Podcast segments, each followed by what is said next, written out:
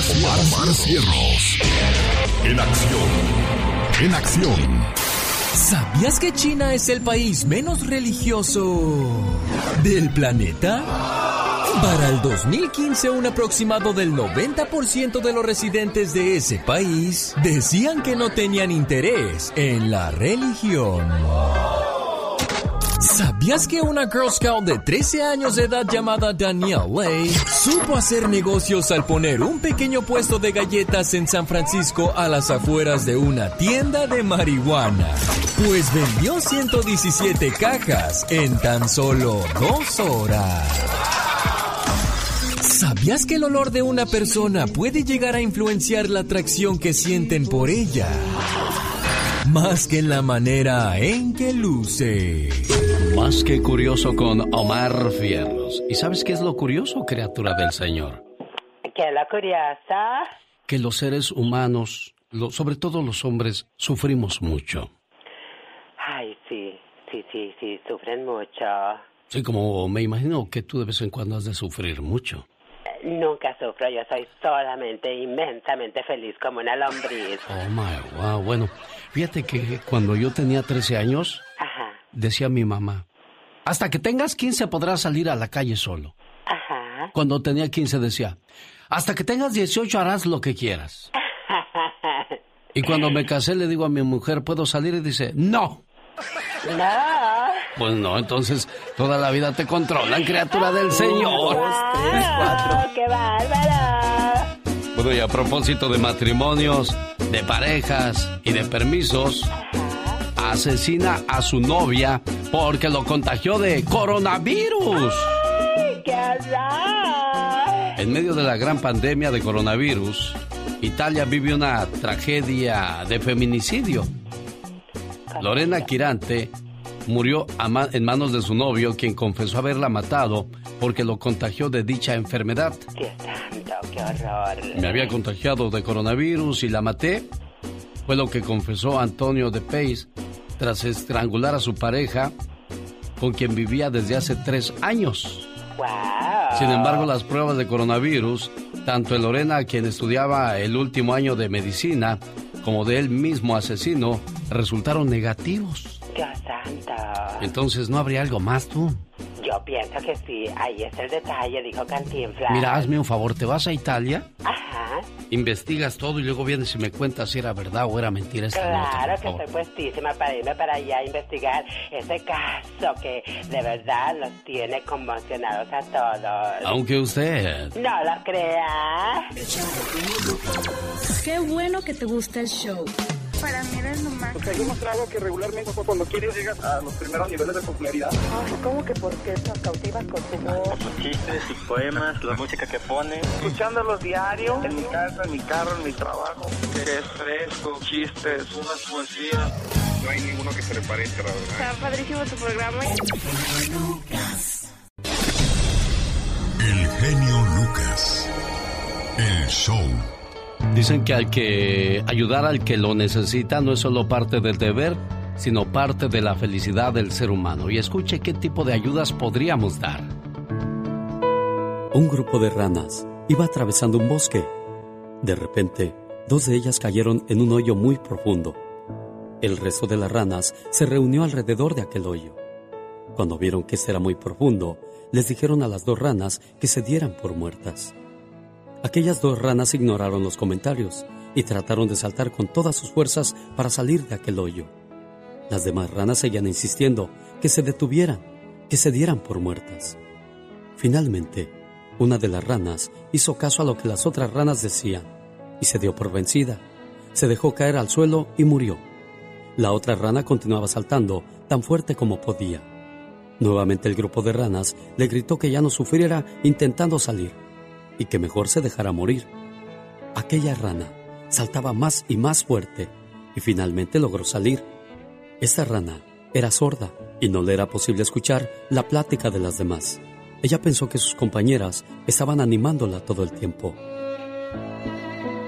Esta historia nos enseña dos lecciones en la vida. Nuestra boca tiene el poder de la vida o de la muerte.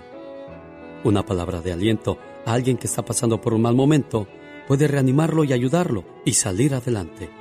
Una palabra destructiva a alguien que está pasando por un mal momento puede ser lo único que necesite para matarlo. ¿No cree usted? Esta es una trivia en el show de Alex, el genio Lucas. Bueno, nos conocimos en Reynosa, Tamaulipas, ¿no? Y Cornelio participaba con un grupo que se llamaba el Dueto Carta Blanca, ¿no? Y comenzamos a trabajar juntos, ¿verdad? Pues en las cantinas y todo eso, ¿no? me lo sacudían sacando las cantinas porque tenía siete años apenas. Sí, pues anduvimos cerca de cinco, siete años juntos, ¿no? Pues fue una canción de Cornelio que se llama Ya no llores. De ahí para allá todo ese, ese álbum funcionó, ¿verdad?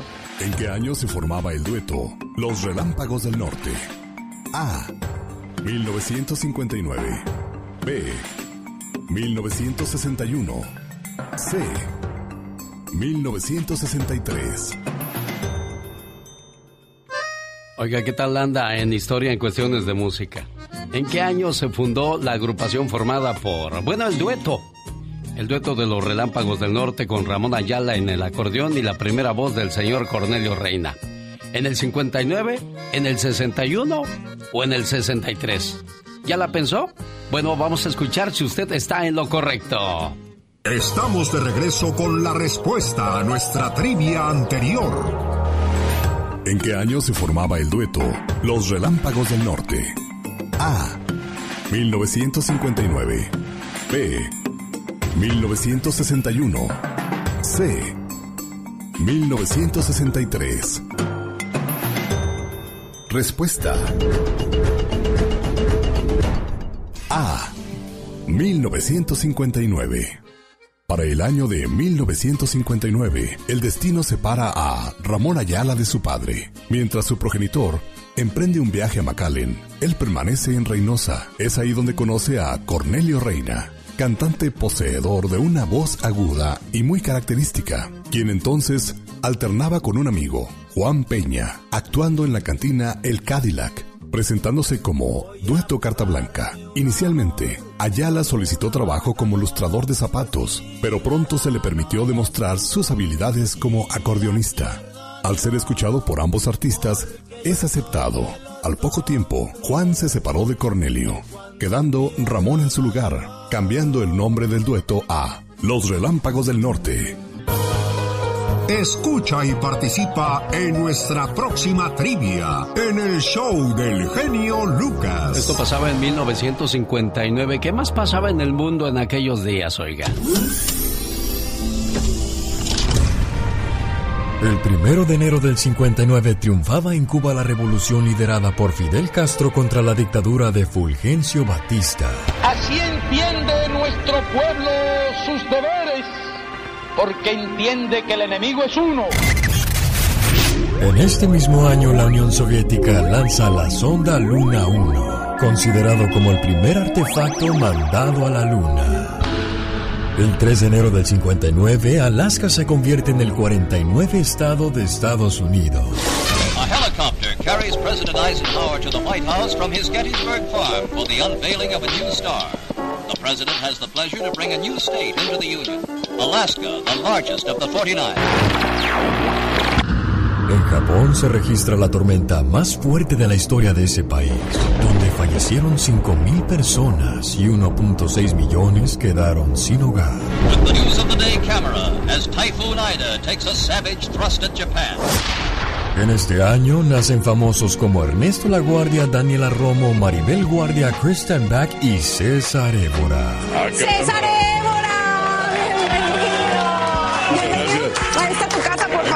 Gracias, muchas gracias. Ya te habías tardado en visitar. Caramba, pues sí, pues sí, por aquí estoy. Qué Uy, gusto. Esa voz parece ¿Eh? como de, de otro... Ah, pásale, por favor. ¿De Es que te, te escucho la, la voz y... No es de ningún otro planeta. Oye, es- Show. Te felicito con todo el amor y con toda esta pasión. Me gusta mucho tu programa. Adelante con toda esa maravilla de ser de los que eres. Esa gran idea de que todo mundo, tanto tú como nosotros, podamos expresarlo de una manera más amplia. En su parodia de hoy, Gastón Mascareñas exhorta a la población a vacunarse contra la influenza. Ya le digo por qué, mientras tanto. Esto es lo más nuevo de la banda MS, cerrando ciclos.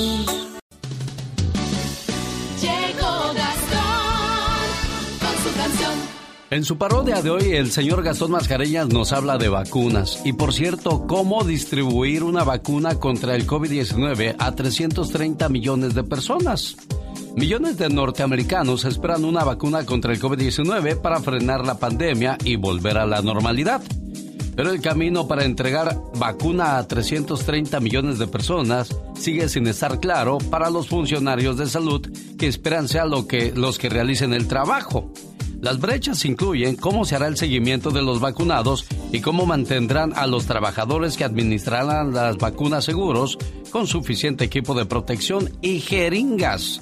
Con solo la mitad de los norteamericanos diciendo que se vacunarán según una encuesta del Centro de Investigaciones de Asuntos Públicos, también será crucial educar a las personas sobre los beneficios de la vacuna, dijo Molly Howell, quien administra el programa de inmunizaciones del Departamento de Salud en Dakota del Norte. Así es que no todo mundo se quiere vacunar cuando llegue pues la medicina contra el COVID-19. Hay gente reacia a vacunarse, pero otros dicen ya queremos que esto vuelva a la normalidad. Y por cierto, ojalá y tengamos esa vacuna antes de que llegue la influenza, señor Gastón Mascareñas. Hola, genio. Hola, amigos. Muy buenos días. Genio, si me notas un moretoncito en el brazo izquierdo, es porque durante el fin de semana me puse la vacuna contra la influenza. Y es que ya iban varios días que escuchaba unas vocecitas que me decían... No te enfermes, no te enfermes, no te, no te, no te enfermes, no te enfermes, anda ve y vacúnate ya.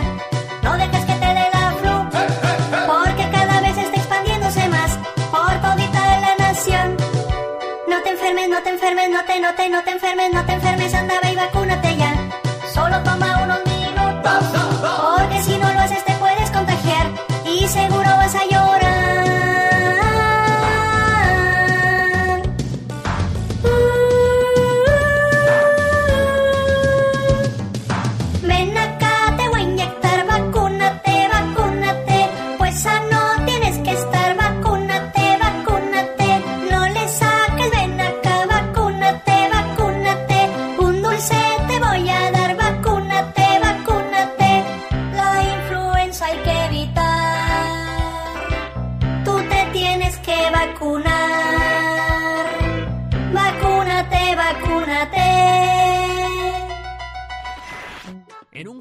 tan bello, una mente vacía es la peor de las tragedias. Jorge Lozano H. Más adelante, con el genio Lucas. Es tiempo de entrevistando. Don Vicente, muchas gracias por recibirnos en su humilde hogar. Ay, no te hagas, tú eres de casa. No, es que nunca había puesto pie en su hermoso rancho.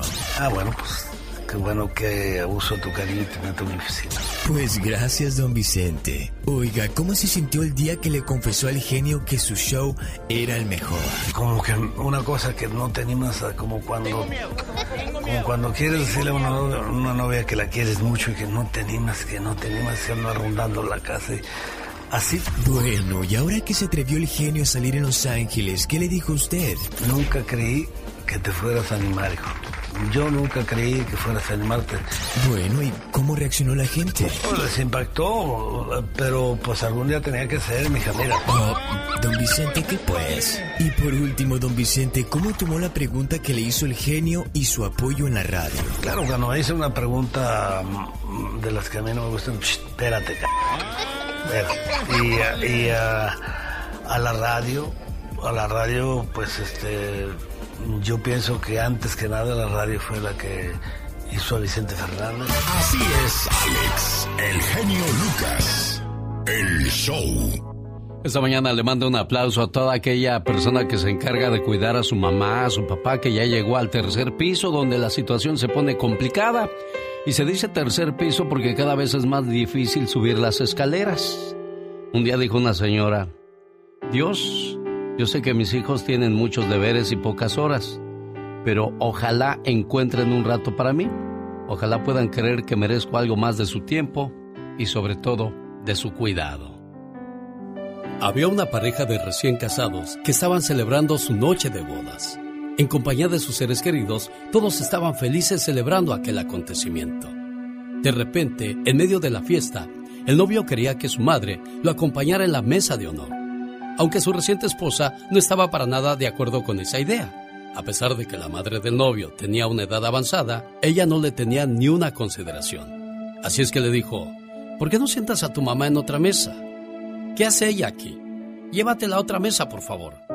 El novio se negó rotundamente a lo que decía su esposa y le dijo, Mujer, esta es mi madre, la mujer más importante en mi vida. Pero la novia seguía insistiendo, Pues será tu mamá, pero yo no la quiero en la mesa de honor. De pronto el novio decide algo una vez que su esposa seguía insistiendo en que no quería a la madre de él en la mesa junto a ellos. Entonces, el hombre se levanta y va hasta la pista de baile. Tomó el micrófono y pregunta, Señores, ¿quién de ustedes compra a esta mujer? Es mi madre, está en venta. A ver, ¿cuáles son sus ofertas? Es que a mi esposa no le gusta, por eso la estoy vendiendo. Todos los invitados quedaron sorprendidos por lo que estaban escuchando. Se quedaron con la boca abierta, pero nadie decía nada. Entonces el hombre dijo, bueno señores, si nadie quiere a mi madre, yo sí la quiero. La tomó de la mano y salió del banquete de bodas para no regresar nunca más. Lo que hizo aquel novio fue una noticia que se expandió rápidamente. Una vez un hombre muy rico y poderoso de la aldea escuchó su historia. Estaba sorprendido por lo que había hecho aquel muchacho y pidió conocerlo, por lo que este joven fue llevado para verse con el hombre más rico del pueblo. En el momento que conoce al hombre le dice, escuché lo que hiciste por tu madre el día de tu boda. ¿Sabes? Es algo increíble y merece ser alabado. Y sabes, si todavía no tienes pretendientes, me agradaría que te casaras con mi hija, pues estoy seguro que vas a cuidar y respetar a mi hija, tanto como a tu madre. ¿Cuántos se atreverían a hacer lo mismo que hizo este novio por su madre? Acuérdense, el amor de una madre es tan grande que hasta Jesús quiso tener una. Necesita hablar con alguien. Usted me ha ayudado mucho a salir de mi depresión y... El genio Lucas. El show. Cantil de la calle a oscuridad de su hogar. De eso habla Jorge Lozano H, de aquellos que cuidan a los de afuera menos a los de la casa. ¿Qué pasó realmente con Javier Ortiz ayer en Guadalajara, integrante del grupo Garibalde, que se quita la vida? El señor Andy Valdés nos va a contar todo en su sección El Baúl de los Recuerdos. Michelle Rivera ayer habló de la luz del mundo y hoy siguen saliendo más cosas. ¿De qué estar hablando? Entérese de, con nosotros después de estos mensajes. Solo aquí con... El genio Lucas. El genio Lucas. El show. Siguen saliendo más cosas de la luz del mundo. Una organización cristiana con sede internacional en Guadalajara, con un millón y medio de miembros. Según sus creencias, se trata de la verdadera iglesia fundada por Jesús en el siglo I, restaurada el 6 de abril de 1926 por el religioso mexicano Eusebio Joaquín González. Su paso por el mundo se ha expandido, ya que en 50 países encuentran la luz del mundo. Tiene presencia en 28 países cuenta con alrededor de 5 millones de seguidores en todo el planeta que comparado con otras creencias tienen fe en Jesús, pero no en los santos de la Iglesia Católica.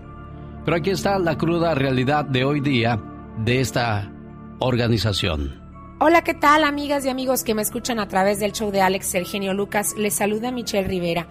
En mi participación de ayer cuestionaba duramente a los feligreses de la Iglesia de la Luz del Mundo y si a pesar de los señalamientos seguían creyendo en Joaquín Nazón, su líder preso por abuso infantil o supuesto abuso infantil, supuesta aportación de pornografía infantil, entre otros delitos relacionados a menores. A manera de réplica, genio y auditorio debo leer información que me hicieron llegar a través de redes sociales y como un ejercicio equilibrado periodístico también, que lo vale. En el documento que firma el Ministerio de Comunicación Social y Relaciones Públicas, advierte, entre otras cosas, que este ministerio informa que en el caso del apóstol de Jesucristo, Nazón Joaquín García, tras días de audiencia preliminar, la Fiscalía de California presentó las mismas acusaciones no probadas, las cuales fueron hechas por los mismos declarantes anónimos, incluyendo un nuevo testigo anónimo aportado por ellos mismos. A pesar de que la ostentación que la Fiscalía General hizo desean subrayar que se está presentando esencialmente el mismo caso ya desestimado por la Corte de Apelaciones y confirmado por la Corte Suprema de California el pasado 7 de abril. Genio auditorio, el documento también dice que es importante señalar que una audiencia preliminar no determina si un acusado es culpable o inocente, pues una audiencia preliminar es la etapa previa a un juicio en la cual esencialmente el tribunal decide si un acusado debe responder a los señalamientos hechos contra él. Pero bueno, yo aquí abro un paréntesis para decir que eso ya le corresponderá a la Fiscalía en Estados Unidos y por supuesto al líder de la luz del mundo responder. Sobre, sobre mi cuestionamiento, si siguen los, eh, los feligreses creyendo en la inocencia del apóstol Joaquín Nazón y aportando sus diezmos. Por último, señala este comunicado que durante la siguiente etapa después de esa recusación, por así decirlo, la Fiscalía seguirá pidiendo al tribunal y a los medios de comunicación que acepten sus sospechas, no los hechos ni las pruebas, sino los testimonios anónimos que aleguen afirmaciones temerarias. Afirmamos categóricamente, dice el documento Genio y Auditorio, que en un juicio los rumores y acusaciones, tendencias, por escandalosas que parezcan, no son pruebas y por tanto nunca se sostendrán ante los hechos. Reiteramos nuestra confianza, dice este documento, en la honorabilidad del apóstol de Jesucristo y que en las posteriores etapas del proceso el equipo que integra su defensa legal probará su inocencia. Es decir, en resumen, genio y en resumen, amiga y amigo, los feligreses o quienes están y estuvieron en la iglesia del fin del mundo siguen creyendo en el apóstol Joaquín Nazón García. Un ejercicio de réplica, periodismo natural y equilibrio. Hasta aquí los dejo. Nos escuchamos en la próxima ocasión. Cada mañana en sus hogares, también en su corazón.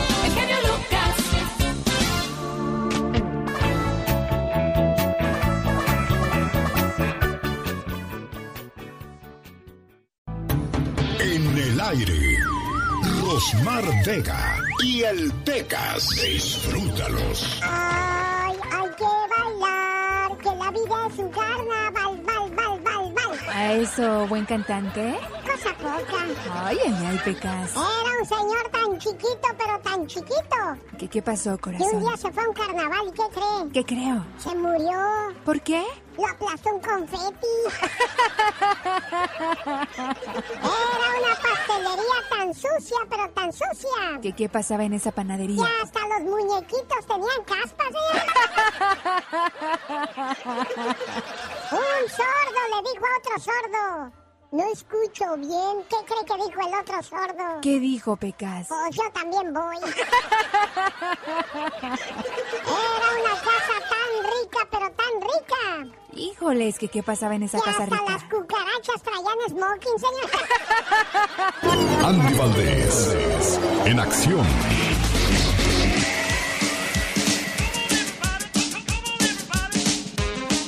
Señoras y señores, llegó el momento de escuchar la sección de Andy Valdés llamada El Baúl de los Recuerdos, donde encontramos que Javier Ortiz, pues, ¿qué fue lo que realmente le pasó el día de ayer en Guadalajara, señor Andy? Muy buenos días, Alex. Pues imagínate el que perteneció al grupo Garibaldi cuando este se encontraba en su mayor apogeo. Inclusive estuvo casado con la también actriz y cantante Patricia Manterola. Pues debido a deudas, a una difícil situación económica, Alex se le acabó el trabajo también. Pues dicen que estaba en una profunda depresión y bueno, pues esto lo llevó al suicidio, Alex. eh, desgraciadamente, 48 años, muy joven, el que se hizo famoso cantando este, pues la, la banana, Alex, y la, la bolita que me sube y me baja y otras canciones más. Y bueno, descanse en paz. Hoy estamos en el mes de suicidio, Alex, hay que, hay que prevenirlo también. Sí, sí, eso es cierto. ¿eh? El mes de septiembre es para... Si alguien amenaza con quitarse la vida hay que ponerle mucha atención porque es una decisión que ya viene planeando o tomando desde hace un buen tiempo, señor Andy Valdés. Soy su hermana y muy a mi pesar te digo que se suicidó, estamos en shock. Sabíamos que estaba muy deprimido por el aislamiento, la falta de ingresos y una separación muy tormentosa. Esto apenas acababa de suceder. Además apenas acababa de vender su casa y tenía dinero.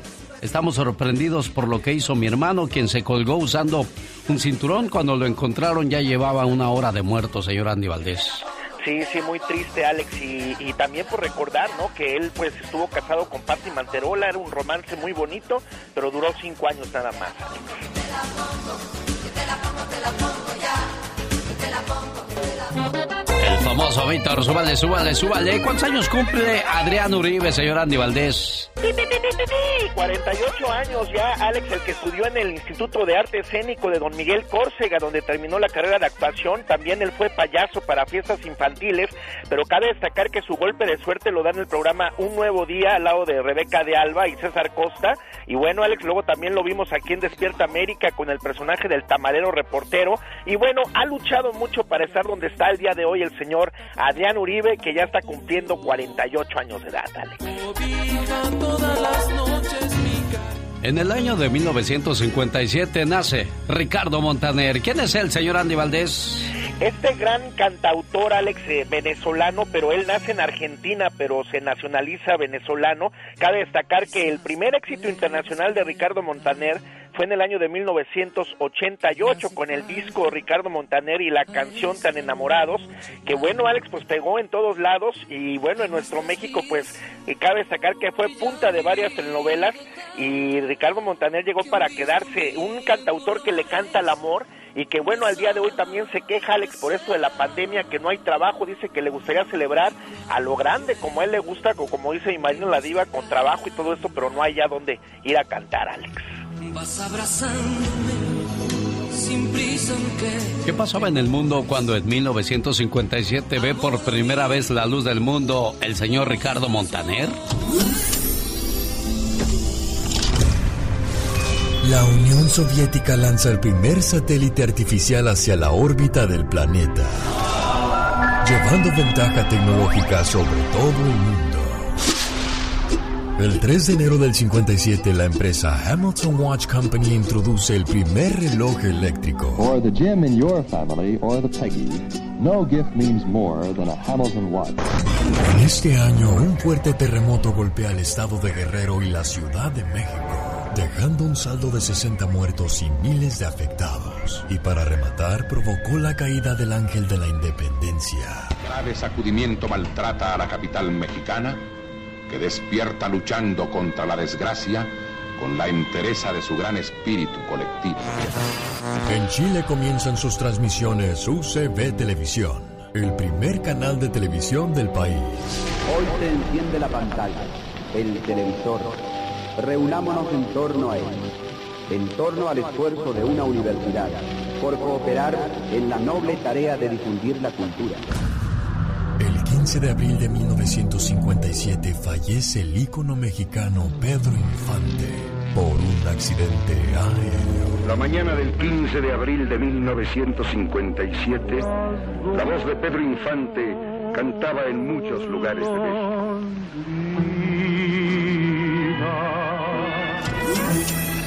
Los grandes están con el genio Lucas. Para los que quieran ser felices como cuando están escuchando el show más prendido de la radio, pues vayan a rock and rollear y a recordarme a mi jefecita.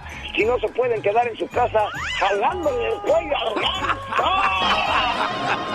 Mamá, pon la grabadora porque está saliendo el tío ahorita con el genio Lucas. Yo soy la chilindrina con el genio Lucas que tanto quiero. Mi Luquito es lindo, mi amor. Solo aquí los escuchas en el show más familiar. Jorge Lozano H.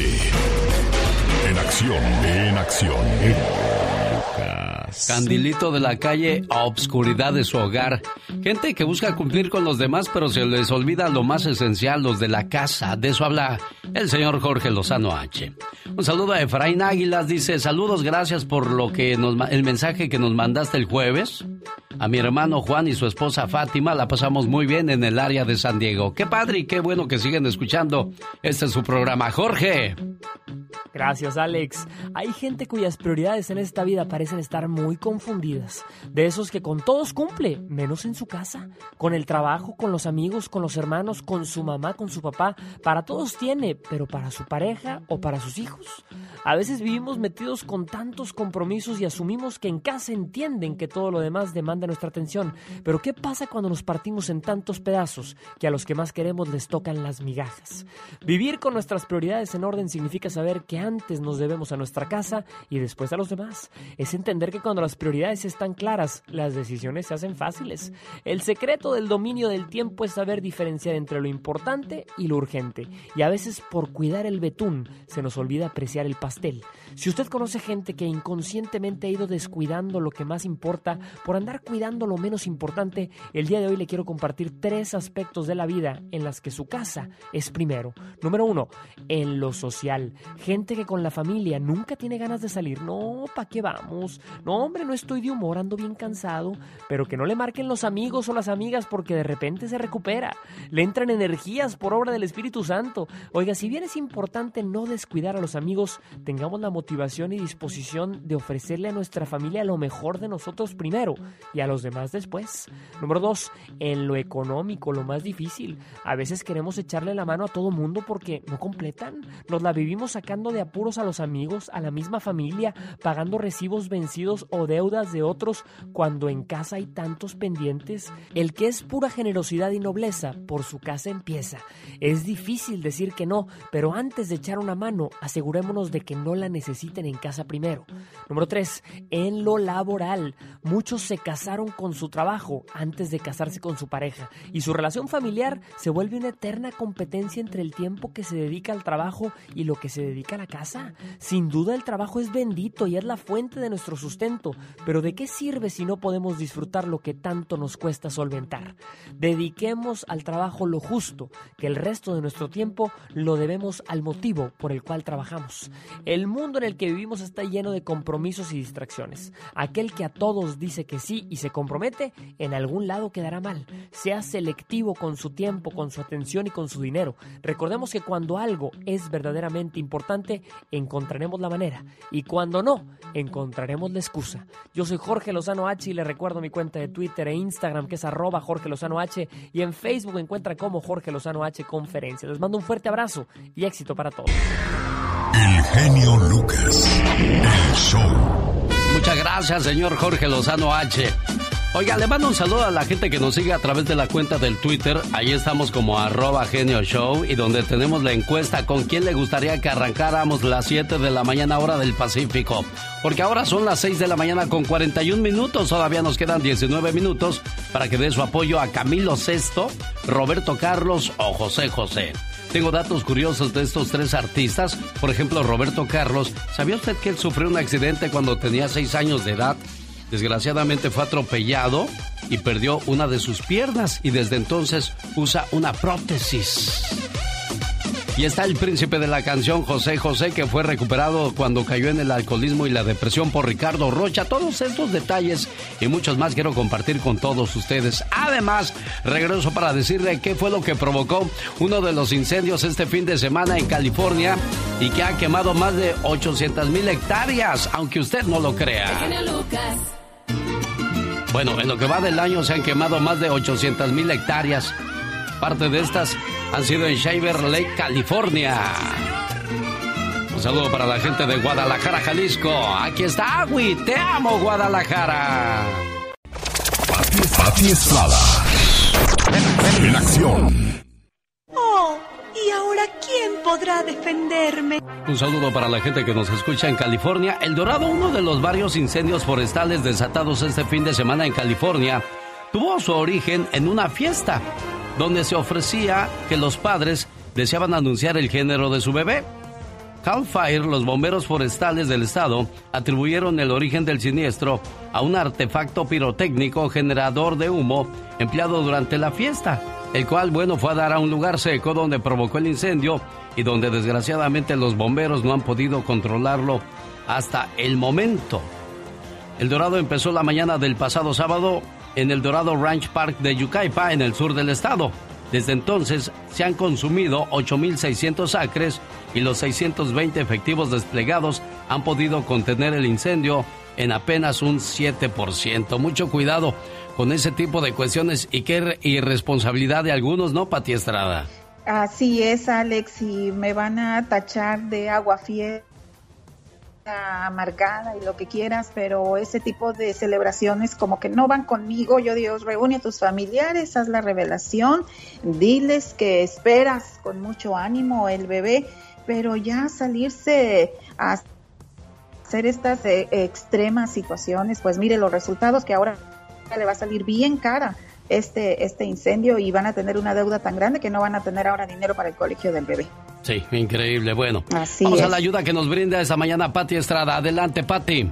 Gracias. Y ya que hablas de incendios, vamos a empezar por contarles que, bueno, pues son imparables e incontrolables los incendios en California. En, en Sierra, por ejemplo, las llamas ya destruyeron una veintena de casas. El gobernador Gary Newsom ya emitió declaración de estado de emergencia para los condados afectados por las llamas. También hay preocupación por las 50 personas que están atrapadas en medio del incendio cerca del condado Fresno. Las intensas llamas, el denso humo y otros factores han imposibilitado las labores de rescate. Esto en California, mientras que California arde, bueno, pues en Colorado ya sacaron los abrigos, Alex, con el drástico cambio de temperatura, amanecieron en 35 grados Fahrenheit o 2 grados centígrados, así las condiciones eh, del clima en Estados Unidos. Ahora nos vamos a las condiciones en ayuda al consumidor, a tu radio escuchas. Ayer eh, entrevistaste, Alex, a una señora que buscaba ayuda para localizar a un sobrino extraviado en Magdalena de Quino, Sonora.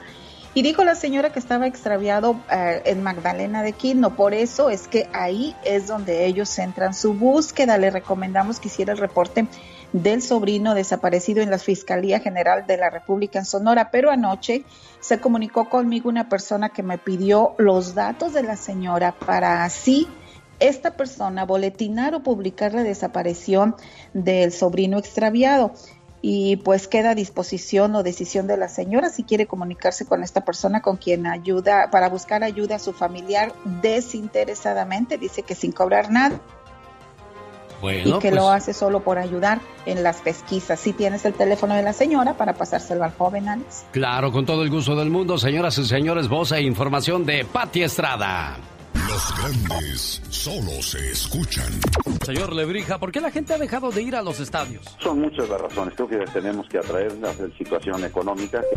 Alex, te escucha Piquín Fonseca. Kikín, escuchando todo eso, lo único bueno entonces que te dejó Monterrey fue haber sido novio de, de Jacqueline Bracamontes, ¿no? Hola, Alex, ¿cómo está? Bien, Bueno, pues aquí. es- es- es- Esa es, es otra situación. Con Alex, el genio Lucas, el motivador. El genio Lucas. Un día salí de la barca Jalisco, pero la barca Jalisco nunca salió de mí.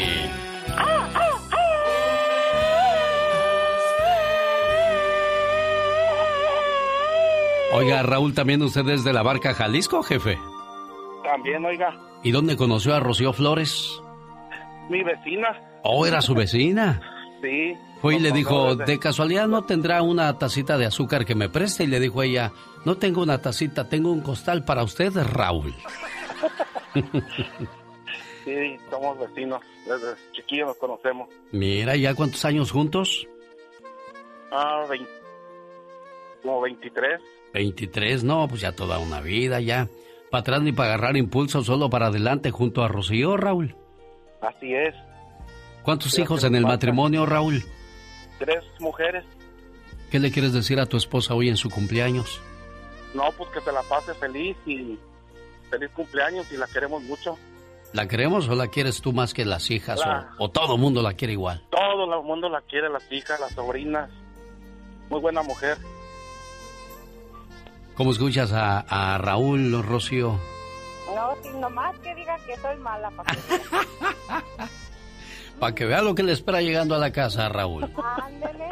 Así es. Gracias. Qué bueno, pues felicidades, Rosy, que te la pases bonito y que cumplas muchos años más, preciosa, ¿eh? Ay, gracias, gracias, amor. Gracias, amor. Y este fue el detalle que hizo Raúl para su esposa. Y eso quiere decir que mientras se sigan queriendo, respetando y siendo detallistas, tendrán muchas cosas bonitas en su matrimonio. Esta es una receta pequeña, sencilla y que quizás usted ya la sabe, pero quizás ya la olvidó también. Empiece el día con un abrazo. Vivan cada día como si fuese el último. Salgan juntos cuando menos una vez por semana. Envíele flores a su pareja sin razón alguna. Bésense así de sorpresa. Respétense el uno al otro. Nunca se acuesten enojados. Pongan a su pareja primero en sus oraciones. Y antes de irse a dormir, por favor que no falte el besito de las buenas noches. Un maestro estaba frente a un grupo de jóvenes que estaban en contra del matrimonio. Los muchachos argumentaban que el romanticismo era el verdadero sustento de las parejas y que cuando éste se acababa, lo mejor era terminar con el matrimonio. El maestro les dijo que respetaba su opinión, pero les contó lo siguiente. Mis padres vivieron 55 años casados. Una mañana, mi mamá bajaba las escaleras para prepararle a papá el desayuno. En ese momento sufrió un infarto. Ella cayó. Mi padre corrió a alcanzarla. La levantó como pudo y casi a rastras la subió a la camioneta. A toda velocidad mi padre rebasó sin respetar altos y condujo hasta el hospital tratando de salvar a mi madre. Pero cuando llegó, por desgracia, mi mamá ya había fallecido. Durante el entierro mi padre no habló, su mirada estaba perdida. Casi no lloró. Esa noche sus hijos nos reunimos con él. Había un ambiente de dolor y nostalgia. Recordamos hermosas anécdotas junto a mi madre y mi padre. Él le pidió a mi hermano que le dijera dónde estaría mamá en ese momento. Mi hermano, que es un experto en la materia, comenzó a hablar de la vida después de la muerte, conjeturas de cómo y dónde estaría ella en ese momento. Mi padre escuchaba con atención. De pronto mi papá dijo que lo lleváramos al cementerio. Pero, papá, son las once de la noche. No podemos ir al cementerio. Mi padre con voz fuerte dijo, no discutan conmigo, por favor. No discutan con el hombre que acaba de perder a la que fue su esposa por 55 años. Se produjo un momento de respetuoso silencio y no se discutió más y llevamos a papá al cementerio. Pedimos permiso al velador. Con una linterna llegamos a la tumba de mi madre. Mi padre al llegar se hincó y comenzó a acariciarla. Comenzó a llorar y nos dijo a sus hijos que veíamos la escena conmovidos. Fueron 55 años, ¿saben? Nadie puede hablar del amor verdadero si no tiene idea de lo que es compartir la vida con una mujer así. Ella y yo estuvimos juntos en aquellas crisis. Perdí mi trabajo y ella estuvo junto a mí. Hicimos juntos el equipaje cuando vendimos la casa y nos movimos a otra ciudad buscando un mejor futuro para todos. Compartimos la alegría de ver a nuestros hijos terminar sus carreras. Lloramos uno al lado del otro cuando perdíamos a nuestros seres queridos. Cuando alguien se enfermaba, rezábamos juntos en la sala de espera de algún hospital. Nos apoyamos siempre en el dolor. Nos abrazamos en cada Navidad y perdonamos nuestros errores. Hijos, ahora se ha ido. Y estoy contento dentro de este dolor. ¿Saben por qué? Porque se fue antes que yo y no tuvo que vivir esta agonía y el dolor de enterrarme y de quedarse sola después de mi partida. Seré yo quien pase por eso y le doy gracias a Dios por todo esto. La amo tanto que no me hubiera gustado que ella sufriera todo lo que estoy pasando. Cuando mi padre terminó de hablar, mis hermanos y yo teníamos el rostro empapado de lágrimas. Abrazamos a papá y él nos consoló. Todo está bien, hijos. Podemos irnos a casa. Ha sido un buen día. Esa noche entendí lo que es el verdadero amor dista mucho del romanticismo. No tiene que ver nada con el sexo. Más bien se vincula al trabajo, al complemento, al cuidado y sobre todo al verdadero amor que se profesan dos personas realmente comprometidas. Cuando el maestro terminó de hablar, los jóvenes no pudieron debatirle sobre el matrimonio. Ese tipo de amor era algo que ellos no conocían. Ojalá algún día puedas encontrar un amor así. Y si lo encuentras, Jamás, pero jamás lo dejes ir.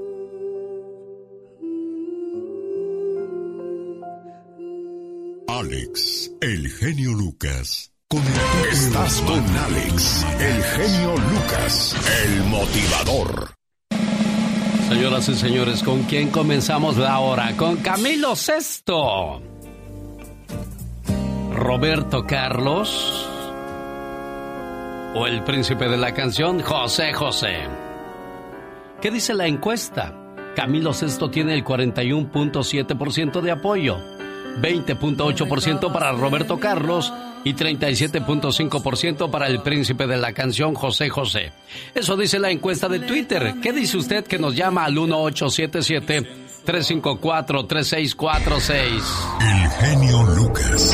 El show. Roberto Carlos no se presenta en conciertos durante el mes de agosto, menos ahora porque hay pandemia, pero en ningún año, si usted piensa invitarlo a una fiesta o a una presentación, que no sea durante el mes de agosto porque se lo va a rechazar, ya que él es muy supersticioso. Siempre viste con colores celeste, blanco y azul.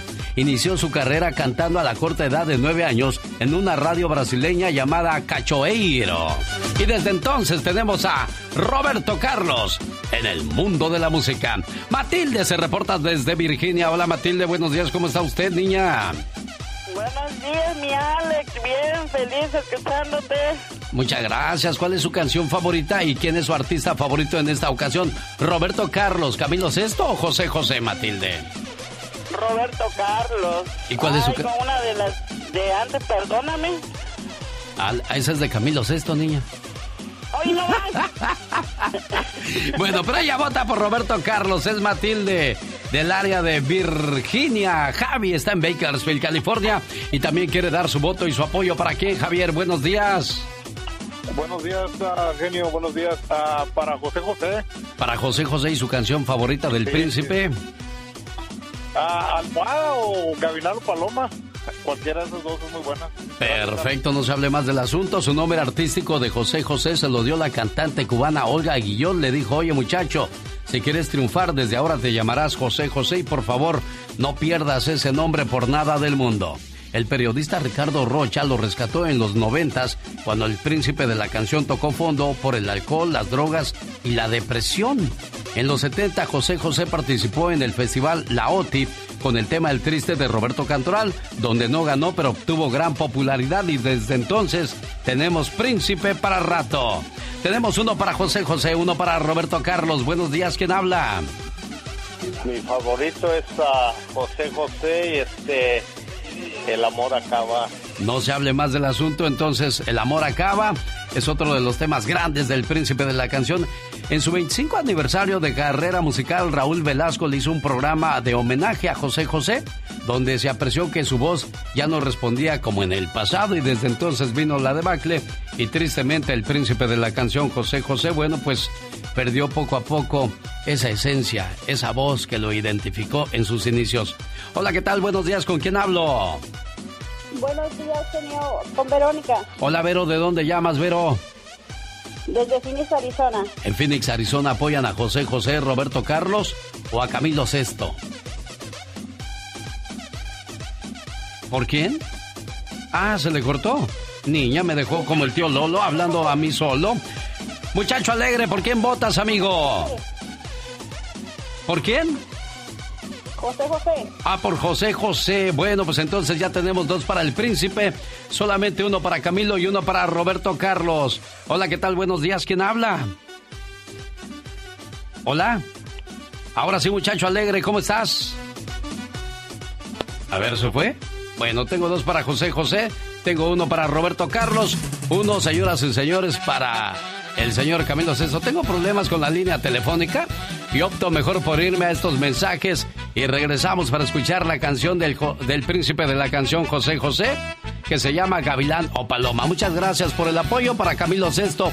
Fue el apoyo en las redes sociales, mientras que en el aire el ganador fue José José.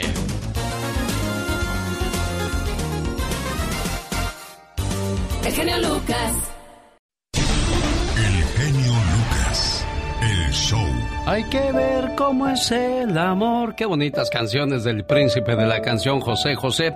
David está muy enamorado de su Angélica. ¿Cuántos años llevan casados, David? 24, genio. Ya pronto los 25, David. Sí, ya pronto, genio. Gracias a Dios, ya pronto el 25. Oye, ¿qué quieres dedicarle una canción a tu esposa? Sí, la de los Tigres del Norte, por favor, muchas gracias. Perfecto. ¿Dónde nos escuchan ustedes, David? Aquí en, en Farmers, aquí en Fresno, aquí de Fresno. Bueno, el señor David nos llamó desde ahorita. Dice, por favor, quiero que le llamen en enero a mi esposa. Perse, David, apenas estamos en septiembre.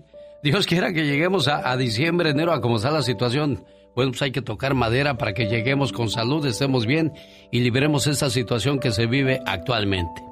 Qué bonita canción la de los Tigres del Norte. Habla de un agradecimiento, de una manera de decirle a la esposa o al esposo, qué bonito es haberte encontrado en mi camino. Cuenta un hombre que caminando por un sendero en los bosques de Georgia, vio un charco de agua delante de él. Se desvió para esquivarlo, bordeando por el lado que tenía menos agua y menos lodo. Cuando estaba por llegar fui atacado súbditamente por una mariposa, cuenta. Sin embargo, yo no me defendí. Sobresaltado pero ileso a pesar de haber sido yo golpeado cuatro o cinco veces, retrocedí un poco y mi agresor cesó de atacarme.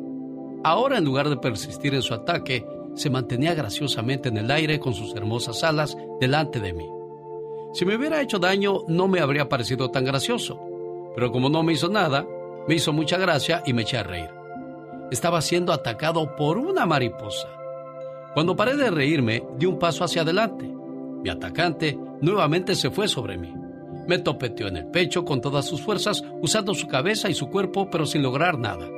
Por segunda vez retrocedió un paso y mi atacante se dio un poco, pero al ver que trataba de ir hacia adelante, volvió a la carga. Me topeteaba en el pecho una y otra vez. No sabía qué hacer aparte de retroceder por tercera vez. Después de todo, no es muy común que te ataque una mariposa. Pero esta vez decidí retroceder varios pasos para ver la situación por qué me estaba atacando esta mariposa. Mi atacante retrocedió igualmente para aterrizar en el piso. Es ahí cuando me di cuenta por qué me había atacado. Lo que pasaba es que su pareja yacía moribunda en el piso. Ella estaba en el piso junto al charco donde aterrizó. Parado junto a ella, movía sus alas, como si lo estuviera abanicando. Solo me quedaba admirar el amor y el coraje de aquella mariposa y su interés por su pareja. Había decidido defenderla a pesar de que ella estaba muriéndose y que yo era un adversario demasiado grande, pero lo hizo solo para darle unos preciosos momentos extras de vida. Si hubiera avanzado un poco más, descuidadamente la hubiese pisado. Ahora que sabía por qué luchaba la mariposa, solo me quedaba una cosa por hacer. Decidí dar la vuelta por el otro lado del charco, que era extremadamente lodoso. Pero el coraje de aquella mariposa hizo que esto valiera la pena, mancharme mis zapatos y no dañar a aquel animal. El coraje que tuvo para atacar a un oponente mil veces más grande que él, solo para defender a su pareja, lo justificaba. No podía hacer otra cosa que recompensar su valentía dándome la vuelta por el lado más difícil de cruzar el charco. Llegando al carro, no me importó en lo absoluto tener que limpiar el barro de mis botas. La mariposa se había ganado esos preciosos últimos momentos al lado de su pareja. No es difícil sacrificar algo por alguien. Lo difícil es encontrar a alguien que merezca tu sacrificio. El show. Está maravilloso todo, todo. Tremendo. Padrísimo, ¿eh? Muy bueno. Las canciones, los poemas, el ambiente que hacen. Fantástico. Todo espléndido, todo. Me encantó, me encantó. El genio Lucas presenta el humor negro y sarcástico de la diva de México.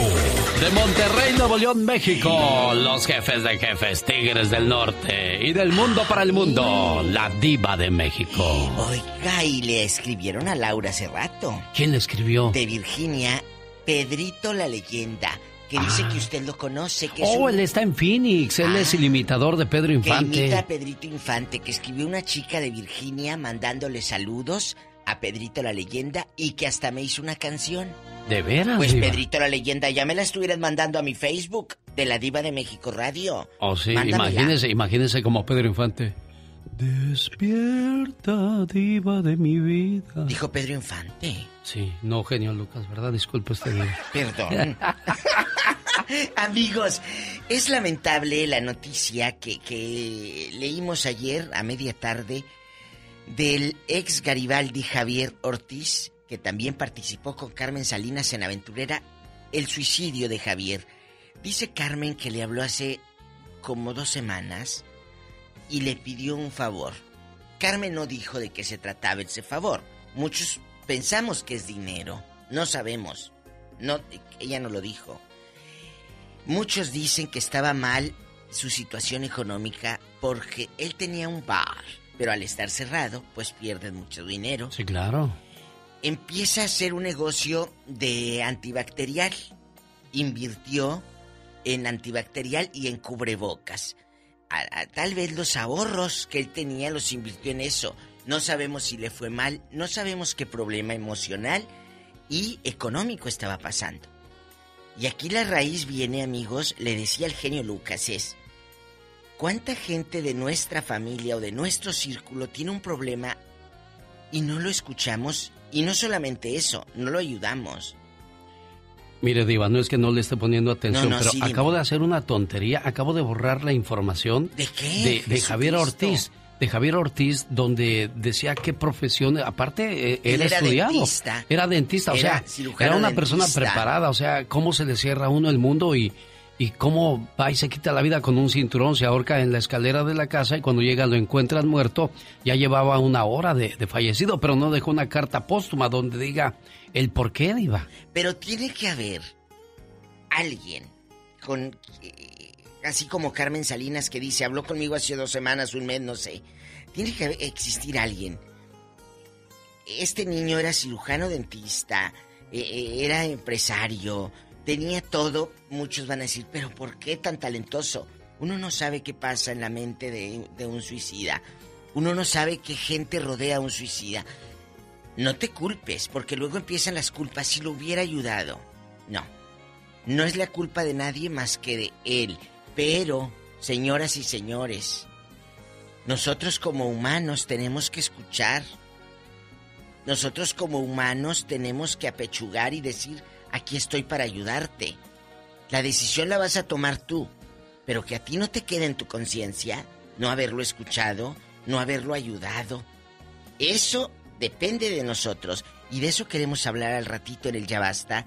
¿Conoce gente que se haya suicidado? ¿Qué pasó? ¿Habló usted con ellos? Que nos cuente estos testimonios porque con esto vamos a ayudar a otra gente.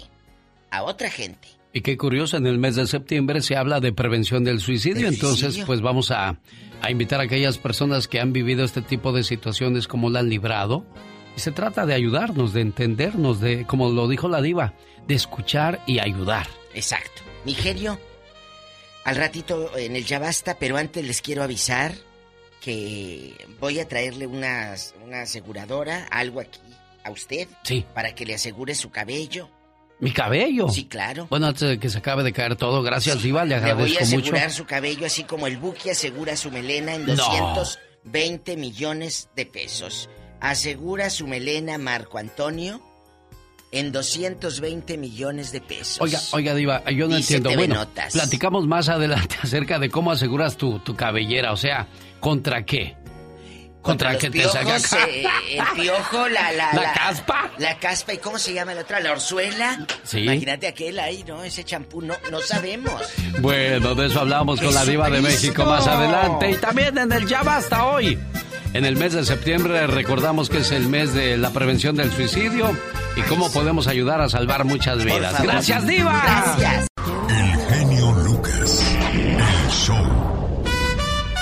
Alguaciles de Los Ángeles son investigados por estar ligados a una pandilla. O sea, ¿son policías o son ladrones? Pues, ¿de qué estamos hablando, criatura del Señor? Ay, Dios santo, oh my wow, pero apenas se puede creer, qué horror. Además, en la sección de la chica sexy. Estaremos hablando del matrimonio más longevo de todo el planeta, o sea, el matrimonio con más años casados, aunque usted... ¿El Lucas? ¡Nombre! Sí, señor. Y el grito ametralladora de la chica sexy.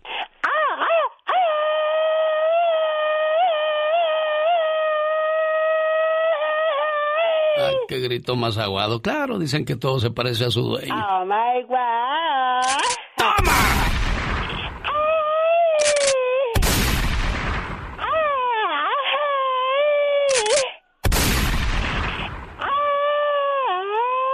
Ya, ya, ya. Se me olvidó decirte que eran de salva, ya.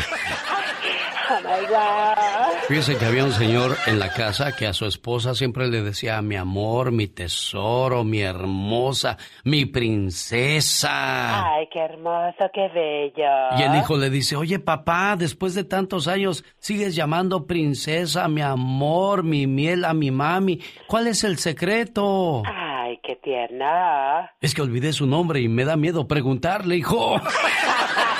Un, dos, tres, cuatro.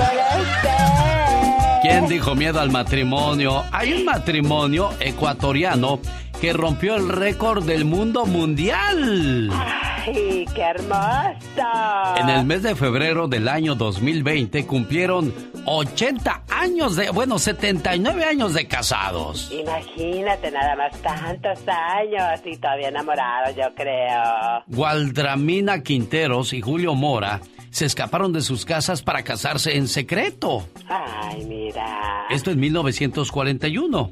Ay, cuando el amor, el amor. Casi 80 años después de la pareja ha consolidado un largo matrimonio, objeto de celebraciones y entre cuyos frutos están no solo cinco hijos, sino también 11 nietos, 21 bisnietos y 9 tatara tatara tatara tatara nietos. ¡Wow! ¡Qué hermosa familia! Qué bonito, ¿verdad? No como los matrimonios de ahora.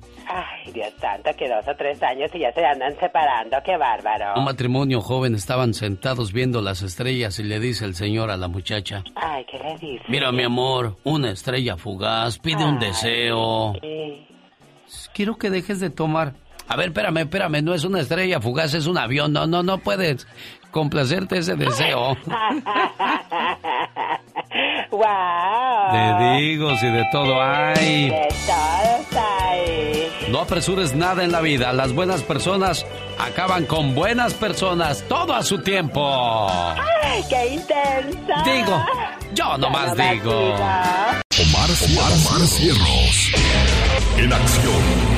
En acción. Ex líder del cártel de Guadalajara, fue condenado a 37 años de prisión por el Señor gobernador, otra vez con todo respeto, pero para... Ahora para ustedes. 24 horas en 2 minutos. Señores, muy buenos días. ¿Policías o bandidos? Oficiales del alguacil de Los Ángeles son investigados por presuntos vínculos con una pandilla. La investigación de Compton acaba de empezar hace apenas un mes y estamos en los comienzos, estamos or- organizando, recogiendo evidencia y después vamos a tomar, este, vamos a hacer entrevistas a testigos, a, a tales víctimas. El obispo Juan Carlos Méndez dice que han habido muchas quejas de parte de la comunidad hispana por abuso de las autoridades. tenemos nosotros ah, muchas quejas de parte de nuestros hermanos en Compton de, de- de lo que ha sucedido ahí. Es, es una tragedia lo que ha pasado en Compton. Es por eso que unos agentes del departamento de sheriff de Compton están siendo investigados por pertenecer a una pandilla llamada Los Verdugos, quienes supuestamente portan un tatuaje de una calavera con imágenes nazis. Y esto es, es- es una barbaridad que está sucediendo en Compton porque eh, nuestro- nuestros hermanos eh, están sufriendo de todos los ángulos. Señores, fíjense nomás. Lo que pensábamos que solo pasaba en México está pasando aquí con las autoridades corruptas. Claro, aquí no hay mordidas. Pero sí hay maltratos racistas a nuestra raza por parte de esos policías disque cholos. ¿Qué cholos van a ser, hombres? Y pa' cholos malditos, solo estos. Yo me llamo Rubén León, pero me dicen que me parezco Guadalupe Esparza, pero ahorita no tipo cholo. Pero me visto vaquero y me rasuro mis bigotillos. Las gafas aquí significan tristeza. Las gafas aquí un- de un barrio pesado.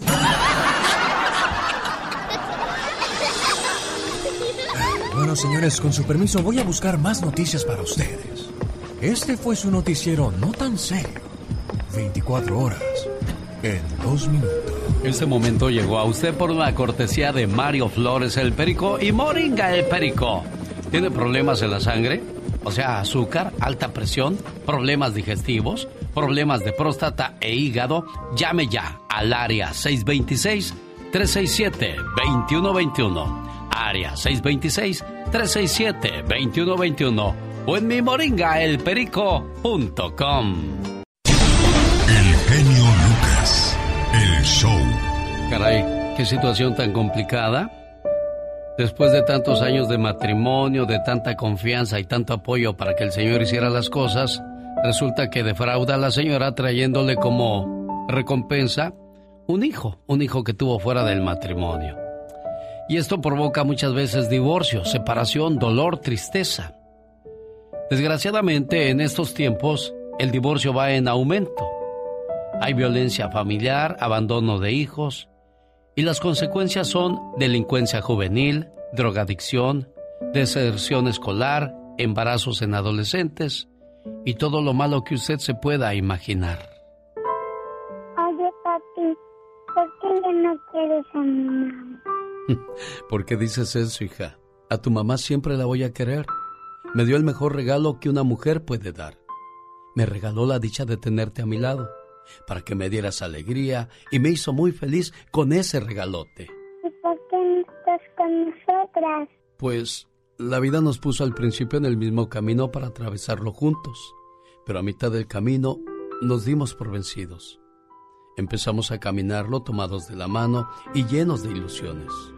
Y Dios al ver que era mucho nuestro amor, te mandó a nuestros brazos para que se hiciera más fuerte lo que ya estaba formado.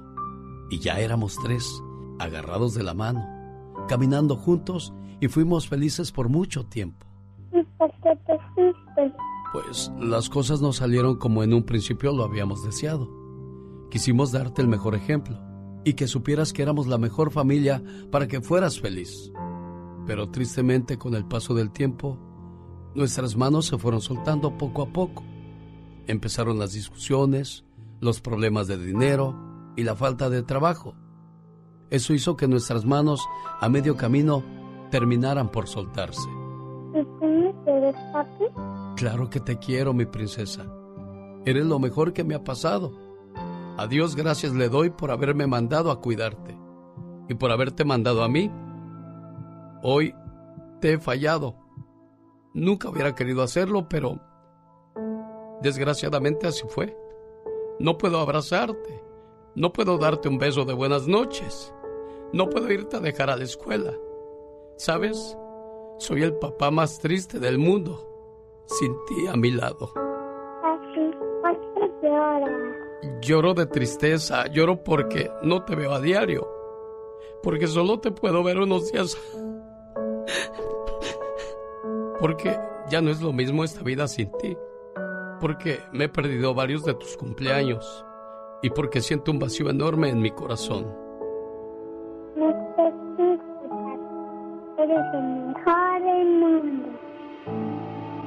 Ojalá se pudiera regresar el tiempo y poder cambiar muchas historias, como la que acabamos de escuchar. Lucha por tu matrimonio, si aún queda un poco de amor. Alex, el genio Lucas, con el toque humano de tus mañanas. El genio Lucas, el show. Oiga, le mando saludos a Daniel López, el mero jefe de los solitarios, el símbolo romántico de América. Escribió un libro que se llama Un sueño en mis manos y comienza este libro diciendo esta frase. El éxito está listo para quienes están preparados. Y si no estás listo para el éxito, créemelo, vas a perder muchas cosas buenas en esta vida. Cuenta la historia de este fabuloso grupo, nacido en Tijuana, Baja California, México, aunque él llegó del Distrito Federal a Tijuana junto con su mamá y ahí comenzó la historia. Y a propósito de historias, ahí viene la voz de Michelle Rivera para hablar de cosas y situaciones que siguen saliendo con el grupo religioso La Luz del Mundo. ¿Qué nos contará en esta ocasión Michelle Rivera? No se lo pierda. Humor con amor. Rosmarie el Pecas. Tres veces te engañé, veces te fallé. Tres veces te engañé. Una señora fue a confesarse con el padre. ¿Y qué pasó, Pecas? Le dijo, hija, aquí vienes otra vez, hombre. ¿Qué pasa? Ay, padre, ya me casé seis veces. La primera fue por amor, la segunda por interés, la tercera porque me sentía muy sola. Y las otras tres, hija, porque me gustó, padre. Oye, Bueno, Pequitas. se hizo vicio, se hizo Sí. gusto, qué intensa. Y en una relación, mi corazón siempre tiene que haber amor, Pequitas. Por ejemplo, te voy a decir lo que pasó con esta pareja. ¿Qué pasó? Llega el caballero a la casa y le dice, mi amor, preciosa hermosa, te traje unas quesadillas. Otra vez comida, nunca me traes flores, corazón. Son de flor de calabaza, corazón. Ay, qué romántico eres. Por eso te traje torta. Era tan flaco, pero tan flaco. Y bien alto, señorita Román. ¿Y qué pasó? Era tan alto, pero tan alto que no cumplía años. Cumplía metros. Era tan flaco, pero tan flaco. Que le hicieron un traje a rayas y nomás ocupó una. Uy, flacucho. El genio Lucas. El show. La Luz del Mundo es una organización cristiana con sede internacional en Guadalajara con un millón y medio de miembros. Según sus creencias, se trata de la verdadera iglesia fundada por Jesucristo en el siglo I, restaurada el 6 de abril del año 1926 por el religioso mexicano Eusebio Joaquín González. Desde 1964 la organización religiosa ha sido dirigida por Samuel Joaquín Flores, quien fue bautizado en la iglesia La Luz del Mundo a los 14 años. Se convirtió en parte del cuerpo ministerial de la iglesia y se casó a los 25. Después del fallecimiento de Eusebio, Joaquín obtuvo el control de la iglesia a los 27 años. El liderazgo de Samuel Joaquín Flores se centró en el crecimiento de la, de la organización por todo el mundo, a través de una estrategia misionera. De acuerdo con la iglesia, Samuel Joaquín Flores era apóstol y también el ángel del Apocalipsis, pues por medio de un sueño visión, Dios le dijo en Veracruz que él era un ángel. Escuchemos más con Michelle Rivera acerca de lo que se vive hoy día con la luz del mundo. Hola, ¿qué tal amigas y amigos que me escuchan a través del show de Alex El Lucas? Les saluda Michelle Rivera. En mi participación de ayer cuestionaba duramente a los feligreses de la Iglesia de la Luz del Mundo y si a pesar de los señalamientos seguían creyendo en Joaquín Nazón, su líder preso por abuso infantil o supuesto abuso infantil, supuesta aportación de pornografía infantil, entre otros delitos relacionados a menores. A manera de réplica, genio y auditorio debo leer información que me hicieron llegar a través de redes sociales y como un ejercicio equilibrado periodístico también, que lo vale. En el documento que firma el Ministerio de Comunicación Social y Relaciones Públicas, advierte, entre otras cosas, que este ministerio informa que en el caso del apóstol de Jesucristo Nazón Joaquín García, tras días de audiencia preliminar, la Fiscalía de California presentó las mismas acusaciones no probadas, las cuales fueron hechas por los mismos declarantes anónimos, incluyendo un nuevo testigo anónimo aportado por ellos mismos. A pesar de que la ostentación que la Fiscalía General hizo desean subrayar que se está presentando esencialmente el mismo caso ya desestimado por la Corte de Apelaciones y confirmado por la Corte Suprema de California el pasado 7 de abril. A Genio Auditorio, el documento también dice que es importante señalar que una audiencia preliminar no determina si un acusado es culpable o inocente, pues una audiencia preliminar es la etapa previa un juicio en la cual esencialmente el tribunal decide si un acusado debe responder a los señalamientos hechos contra él. Pero bueno, yo aquí abro un paréntesis para decir que eso ya le corresponderá a la Fiscalía en Estados Unidos y por supuesto al líder de la luz del mundo responder. Sobre, sobre mi cuestionamiento, si siguen los, eh, los feligreses creyendo en la inocencia del apóstol Joaquín Nazón y aportando sus diezmos. Por último, señala este comunicado que durante la siguiente etapa después de esa recusación, por así decirlo, la Fiscalía seguirá pidiendo al tribunal y a los medios de comunicación que acepten sus sospechas, no los hechos ni las pruebas, sino los testimonios anónimos que aleguen afirmaciones temerarias.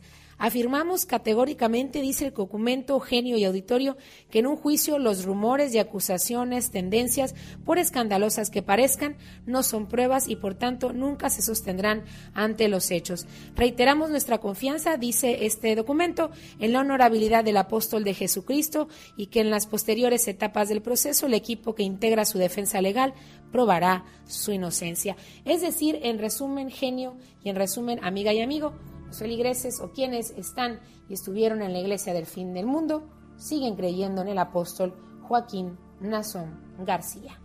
Un ejercicio de réplica, periodismo natural y equilibrio. Hasta aquí los dejo. Nos escuchamos en la próxima ocasión. Primeramente para felicitarlo, tiene un programa muy bueno. Cada día está más bonito. Y es muy agradable. Para Está chido, chido, chido. Hasta luego, Julia, que te vaya bonito, preciosa, ¿eh? Igualmente, buen día. Gracias, hasta luego. Fíjate, Katrina, me quedé pensando yo ahorita en estos momentos que a mí el dinero no me hace feliz. Ándale, deja el chisme allá, ponte a trabajar de este lado. ¿No te hace feliz por qué? Voy a decírtelo otra vez, ¿eh? Vamos a hacer de cuenta que no estabas echando chisme. ¿Con quién estás hablando, criatura? Ay, me estaba pintando las uñas, me estaba enchinando las pestañas y me estaba haciendo la línea en los ojos. Fíjate que a- anoche me acordé mucho de ti. Ajá. Estaba yo, este, poniéndome sábila en los ojos para ver si se me quitan las bolsas de los ojos. Ya, ya, me puse mi sábila, dije, chin, me la acabo de poner y, y tengo que, este, echarle la miel a mi té, ¿cómo le hago?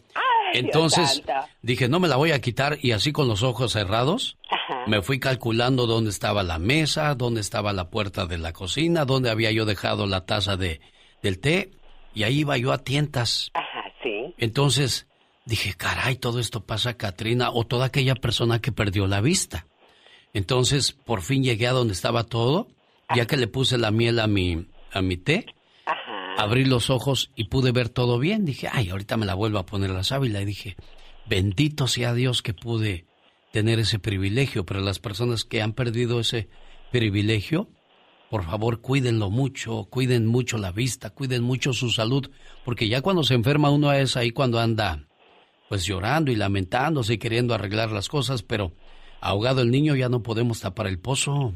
No, sí lo podemos tapar, pero ya no podemos remediar la situación. Decía yo, señor, señora, que quede claro, a mí el dinero no me hace falta. No, a ver, espérame, ya ves, ya hasta me atarugué yo también. a ver, a ver, ¿cómo Es está que soy, esto? soy de San... ¿Vienes de ahí? Soy ¿Vienes de, soy de San Pendécuaro, discúlpeme usted. A ver, ¿cómo es esto? Que ¿Cómo quede muy claro, a mí el dinero no me hace feliz. Me hace falta. Un, dos, tres, cuatro. Decía yo acerca de la salud. El nuevo aterrador síntoma del COVID que está alertando a los hombres. A muchos hombres los está dejando impotentes. Ay, no. Les no está dañando el sistema reproductor y podría no tener hijos. Mucho cuidado con lo del COVID-19. Cuando parecía que eran suficientes síntomas del nuevo coronavirus, los médicos están alertando sobre un posible impacto negativo en la fertilidad masculina a causa del COVID-19. Así lo afirma un nuevo estudio dado a conocer por el American Journal of Emergency Medicine. O sea, le- eh, es importante que cuidemos nuestra salud, tratemos de no enfermarnos del COVID-19, sobre todo ustedes jóvenes, porque ya escucharon las consecuencias. Ayer escuchábamos hablar a una señora de Las Vegas que lleva desde abril debilidad y es que quedas muy débil después de la enfermedad. La temperatura no es para menos y qué decir de los que pierden el, sentido del olfato y del gusto. Definitivamente es una situación para nada agradable. Hablamos de el nuevo y aterrador síntoma del COVID que está alertando a los hombres. Y mañana en el Ya Basta vamos a hablar de aquellas personas que siguen reacias a seguir usando la mascarilla. Y hay varios problemas que se han dado por esa situación. Ahí viene la diva de México. La Diva de México. El show presenta. Circo, maroma y teatro de los famosos. Con la máxima figura de la radio. La Diva de México. El show. Genio. Buenos días, diva. Buenos días. Chicos, antes del corte, bueno, hace un ratito, les dije que le salió en TV Notas en portada hoy martes. Marco Antonio Solís el Buki asegura por no sé qué tantos millones de pesos, doscientos y pico millones su melena. Entonces yo me pongo a buscar en Google cómo asegurar tu cabello. Y me dice Google, manténlo hidratado, con buena alimentación. No abuses de los productos químicos. Corta el cabello regularmente. Así me dice Google. Entonces, ¿cómo una compañía de seguros llegas y le dice, quiero asegurar mi melena. No veo a Marco, no se me figura haciendo eso. ¿Será mentira? A mí Yo se me creo hace que es puro choro. mitote, es puro mitote, diva. Puro choro Imagínese, mareador. yo llego con la aseguranza y le digo, oiga, pues quiero asegurar este mi, mi voz, porque pues yo vivo de esa voz. Pero pues hasta el día de hoy nadie me ha dado esa opción. ¿Quién? Pues no, me dijeron. Está como no. J-Lo, dicen que las pompis las Ah, aseguró, pero ¿de qué? ¿De que si me siento y me pico un alfiler y que me sale un grano? ¿De qué? ¿Cómo? No entiendo yo, la Yo no entiendo, pero salió que Marco, imagínese usted, llegando aquel ahí a la aseguradora. Oiga, me asegura. Me asegura el mis pelo. greñas. Ay, Marco. Oye, hay otro escándalo muy fuerte. ¿Qué cosa, diva? Muy fuerte. A ver, suelte, diva. Lo acusan de abusar de su hijastra. ¿A quién? A Vicente Fernández Jr., su aún esposa. Uy, uy, Tengo uy, uy, pruebas. Por él mi hija toma terapias. Esto sale en TV Notas en portada de hoy martes. Lo estoy leyendo de la revista TV Notas y viene fuerte. ¿Qué mujer lo, a- lo acusa, diva? La, la señora que la misma que lo demandó La, la, penu- la penúltima, la Sí. penúltima. Sí, porque esta última es su novia, no es su esposa. Sí. Él todavía está casado con la otra. Oh, Por eso dice su aún esposa. caray. Bueno, Viene eso- un fuerte Pues escándalo. mire, lo denuncia porque pues este anda de novio ya otra vez y dijo, ah, ahorita me las cobro. No, o si es cierto, si la chamaquita, si la chamaquita sufrió un abuso, abusar de su hijastra, pero no dice abusar sexualmente.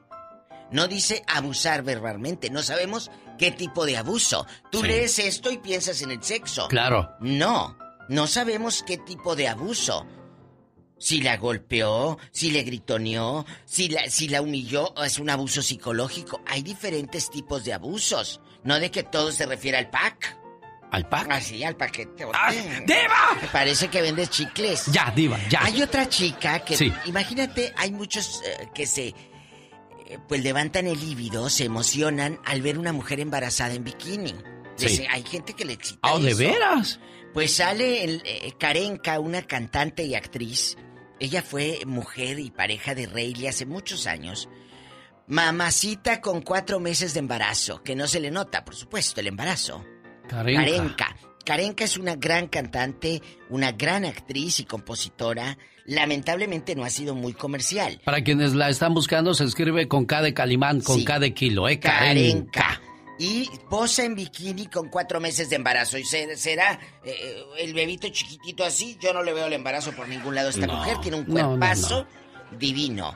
Así el chisme. Oye, acá, cállate que Frida ya le dijo, vieja cincuentona, te quieres embarazar, estás bien pensativa. Le dice Frida Sofía a Ninelita Conde. Oiga, ¿qué le pasa a Frida Sofía? Yo creo que a esa muchacha le hace falta mucha terapia, diva. Y se está defendiendo. Si, si, si hablan de tu mamá y si hablan de ti, ¿por qué no te vas a defender? No es de que te le falte, te- bueno, por lo que dijo de Alejandra y todo, todo Sí. lo que quieras. Pero aquí si Ninel dijo algo, Ninel es como la nueva Carmen Salinas. Sí, de plano así, ya Yo ese, siento que ese todo- mote se está ganando, diva. Ya, Ninel, ya. Mira, vive a puerta cerrada. Hay gente que le encanta el foco. Están cocinando huevos. Aquí cocinando unos huevos. ¿Tú crees que a la gente le importan tus huevos volteados con tu sartén todo chamuscado y mantecoso y tu, y tu estufa de tapizada ya, de papel ya, de aluminio? ya. No, Señoras ridícula. y señores, en el Ya Basta hoy con la Diva de Eh. México vamos a hablar acerca de la prevención de- contra el suicidio. Estamos Sí. en el mes de septiembre donde hay que recordarle a aquellas familias donde de repente el chamaco les dice estoy cansado de vivir. Hay que ponerle mucha atención porque no hace mucho me contaron la historia que un jovencito le dijo así a su mamá, no le pusieron mucho caso y más tarde el joven se quita la vida. 15 años, Diva. 15 años y así como el de 15 años, a los 60 y a los 70 y a los 40. Es como... eh, la depresión es como el amor. Duele igual a los 15 que a los 50. Beatriz le dijo a la diva de México, amiga, esa canción de Necesito una compañera me la Sí. compuso a mí Marco. Marco, Marco, a mí me lo contó Beatriz Adriana en una entrevista, que esta canción, Marco se le escribió a Beatriz. Y está hermosa la letra. Necesito una compañera. Y esa es la canción de entrada a esta relación. Y esta es la canción de salida, la de la despedida. Dice que fue una tarde en Acapulco Eh. cuando ahí le, Marco se armó de valor y le dijo a Beatriz, Beatriz, hoy terminamos esta historia. ¿A poco? Y esta canción quedó como muestra de ese final. ¿Cómo se llama? Estabas tan linda. Ya viene el tiempo de la influenza y el señor Gastón Mascareñas nos trae un consejo que no debe de perderse en su parodia del día de hoy, solo con... El genio Lucas.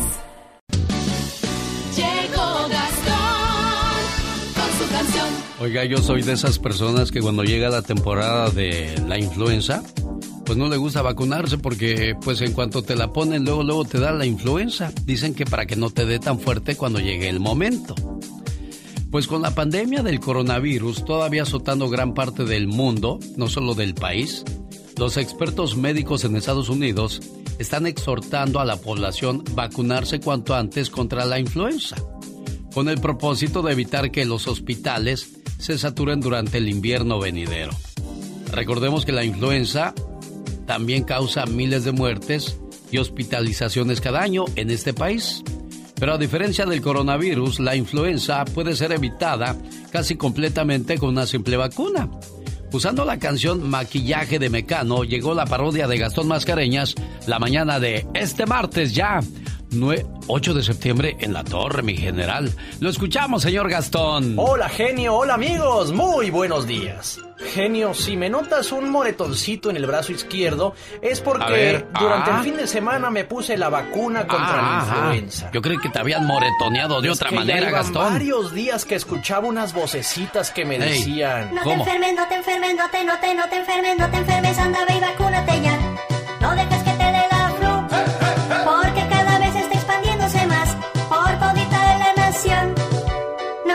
no te enfermes, no te, no te, no te enfermes, no te enfermes, anda, ve y vacúnate ya.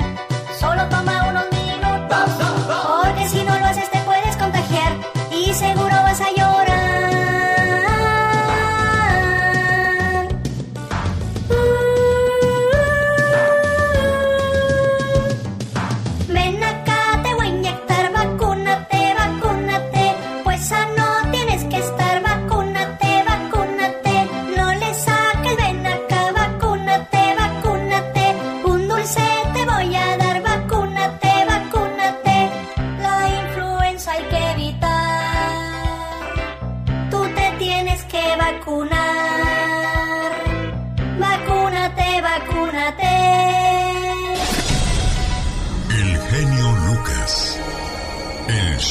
Es increíble cómo mucha gente todavía se resiste a usar la mascarilla.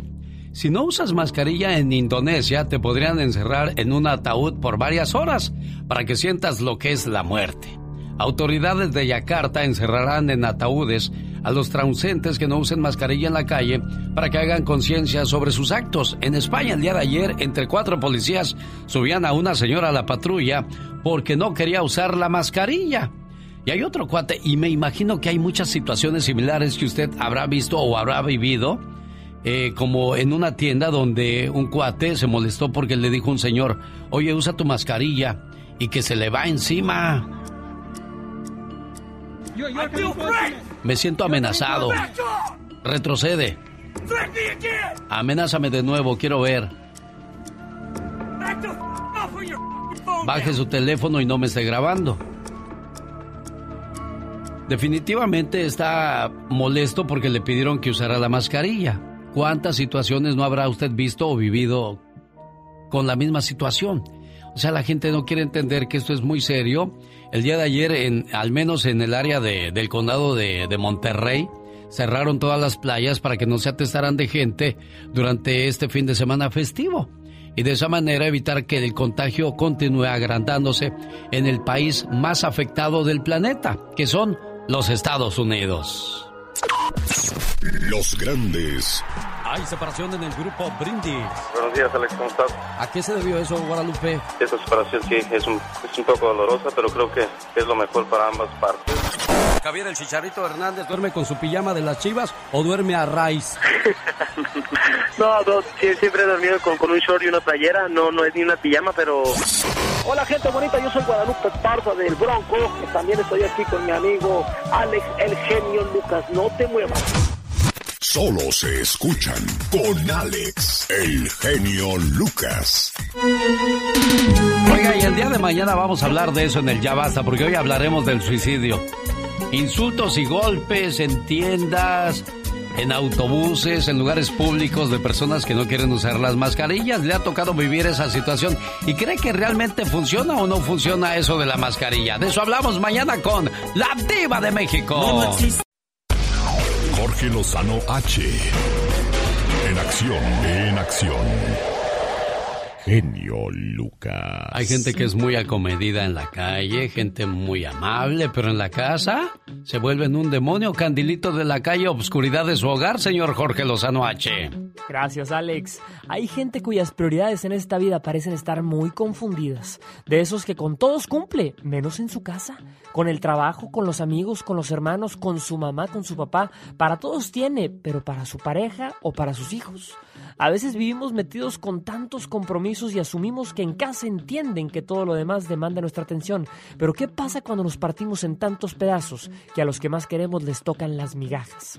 Vivir con nuestras prioridades en orden significa saber que antes nos debemos a nuestra casa y después a los demás. Es entender que cuando las prioridades están claras, las decisiones se hacen fáciles. El secreto del dominio del tiempo es saber diferenciar entre lo importante y lo urgente. Y a veces por cuidar el betún se nos olvida apreciar el Si usted conoce gente que inconscientemente ha ido descuidando lo que más importa por andar cuidando lo menos importante, el día de hoy le quiero compartir tres aspectos de la vida en las que su casa es primero. Número uno, en lo social. Gente que con la familia nunca tiene ganas de salir. No, ¿pa' qué vamos? No, hombre, no estoy de humor, ando bien cansado. Pero que no le marquen los amigos o las amigas porque de repente se recupera. Le entran energías por obra del Espíritu Santo. Oiga, si bien es importante no descuidar a los amigos, tengamos la motivación y disposición de ofrecerle a nuestra familia lo mejor de nosotros primero y a los demás después. Número dos, en lo económico, lo más difícil. A veces queremos echarle la mano a todo mundo porque no completan. Nos la vivimos sacando de apuros a los amigos, a la misma familia, pagando recibos vencidos o deudas de otros cuando en casa hay tantos pendientes. El que es pura generosidad y nobleza, por su casa empieza. Es difícil decir que no, pero antes de echar una mano, asegurémonos de que no la necesiten en casa primero. Número 3. En lo laboral. Muchos se casaron con su trabajo antes de casarse con su pareja y su relación familiar se vuelve una eterna competencia entre el tiempo que se dedica al trabajo y lo que se dedica a la casa. Sin duda el trabajo es bendito y es la fuente de nuestro sustento, pero ¿de qué sirve si no podemos disfrutar lo que tanto nos cuesta solventar? Dediquemos al trabajo lo justo, que el resto de nuestro tiempo lo debemos al motivo por el cual trabajamos. El mundo en el que vivimos está lleno de compromisos y distracciones. Aquel que a todos dice que sí y se compromete, en algún lado quedará mal. Sea selectivo con su tiempo, con su atención y con su dinero. Recordemos que cuando algo es verdaderamente importante, encontraremos la manera. Y cuando no, encontraremos la excusa. Yo soy Jorge Lozano H y le recuerdo mi cuenta de Twitter e Instagram que es arroba Jorge Lozano H y en Facebook encuentra como Jorge Lozano H Conferencia. Les mando un fuerte abrazo y éxito para todos. Ah, mil máscaras. Cuando vine a los Estados Unidos, escucha al genio Lucas. Aunque sea mentira, pero ya lo hicimos. No, no, no, ¿qué te pasa? Pásalo cuantas veces tú quieras, yo te lo permito. En el show del genio Lucas. Andy Valdés, en acción. ¿En qué año se escribió esta canción? Aquí nos cuenta la historia Andy Valdés. La canción fue escrita en 1946 por Agustín Lara. Tras una pelea entre la pareja a modo de reconciliación, Lara escribía, La luna que nos miraba ya hace un ratito se hizo un poco desentendida, y cuando la vi escondida me arrodillé.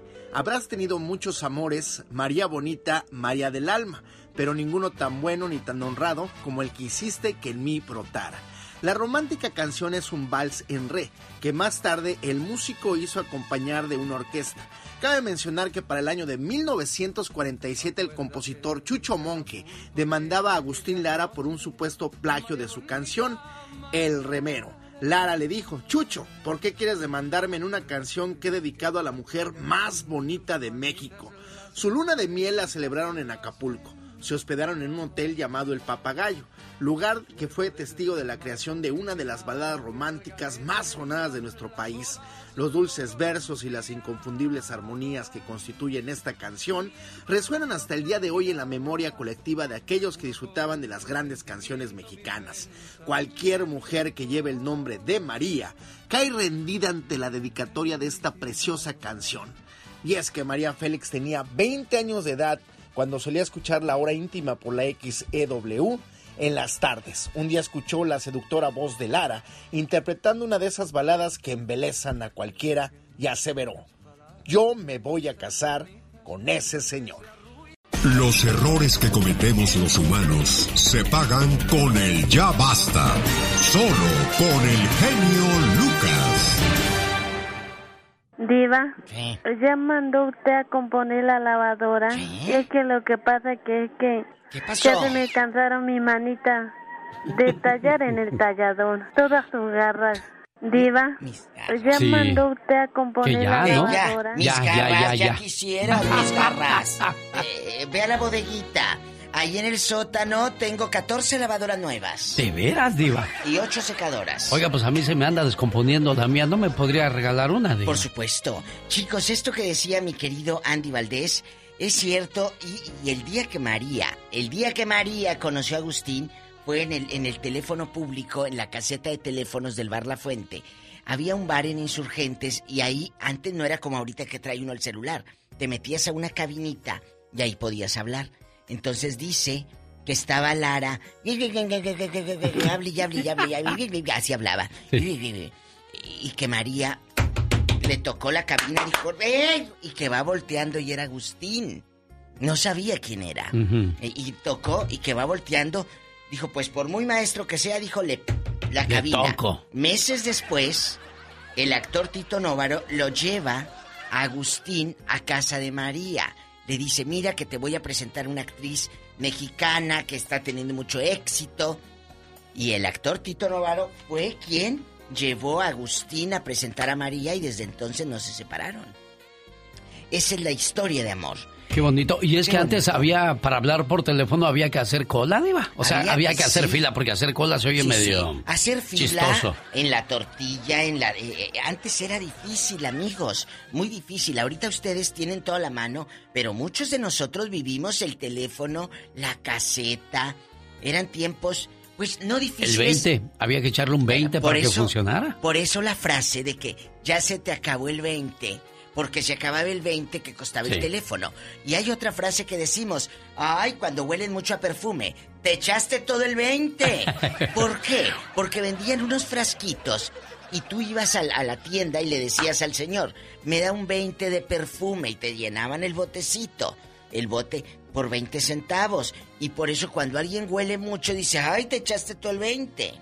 También decimos, ya me cayó el 20. Cuando se escuchaba el ting, quiere decir que la llamada ya conectó porque ya cayó ya el 20. cayó el 20 donde Ay, estaba Diva. uno hablando por teléfono. ¿Cómo me gusta escucharla hablar? Porque usted sabe tanto de Diva Pues de es que he México. vivido tanto, mi Alex. Muchos años ya, ¿verdad, Diva? Muchos años. Y mira que todavía tengo pedacitos buenos, ¿eh? Señoras y señores, estamos hablando hoy de la prevención del suicidio. Autoridades de Guadalajara confirman el suicidio de Javier Ortiz.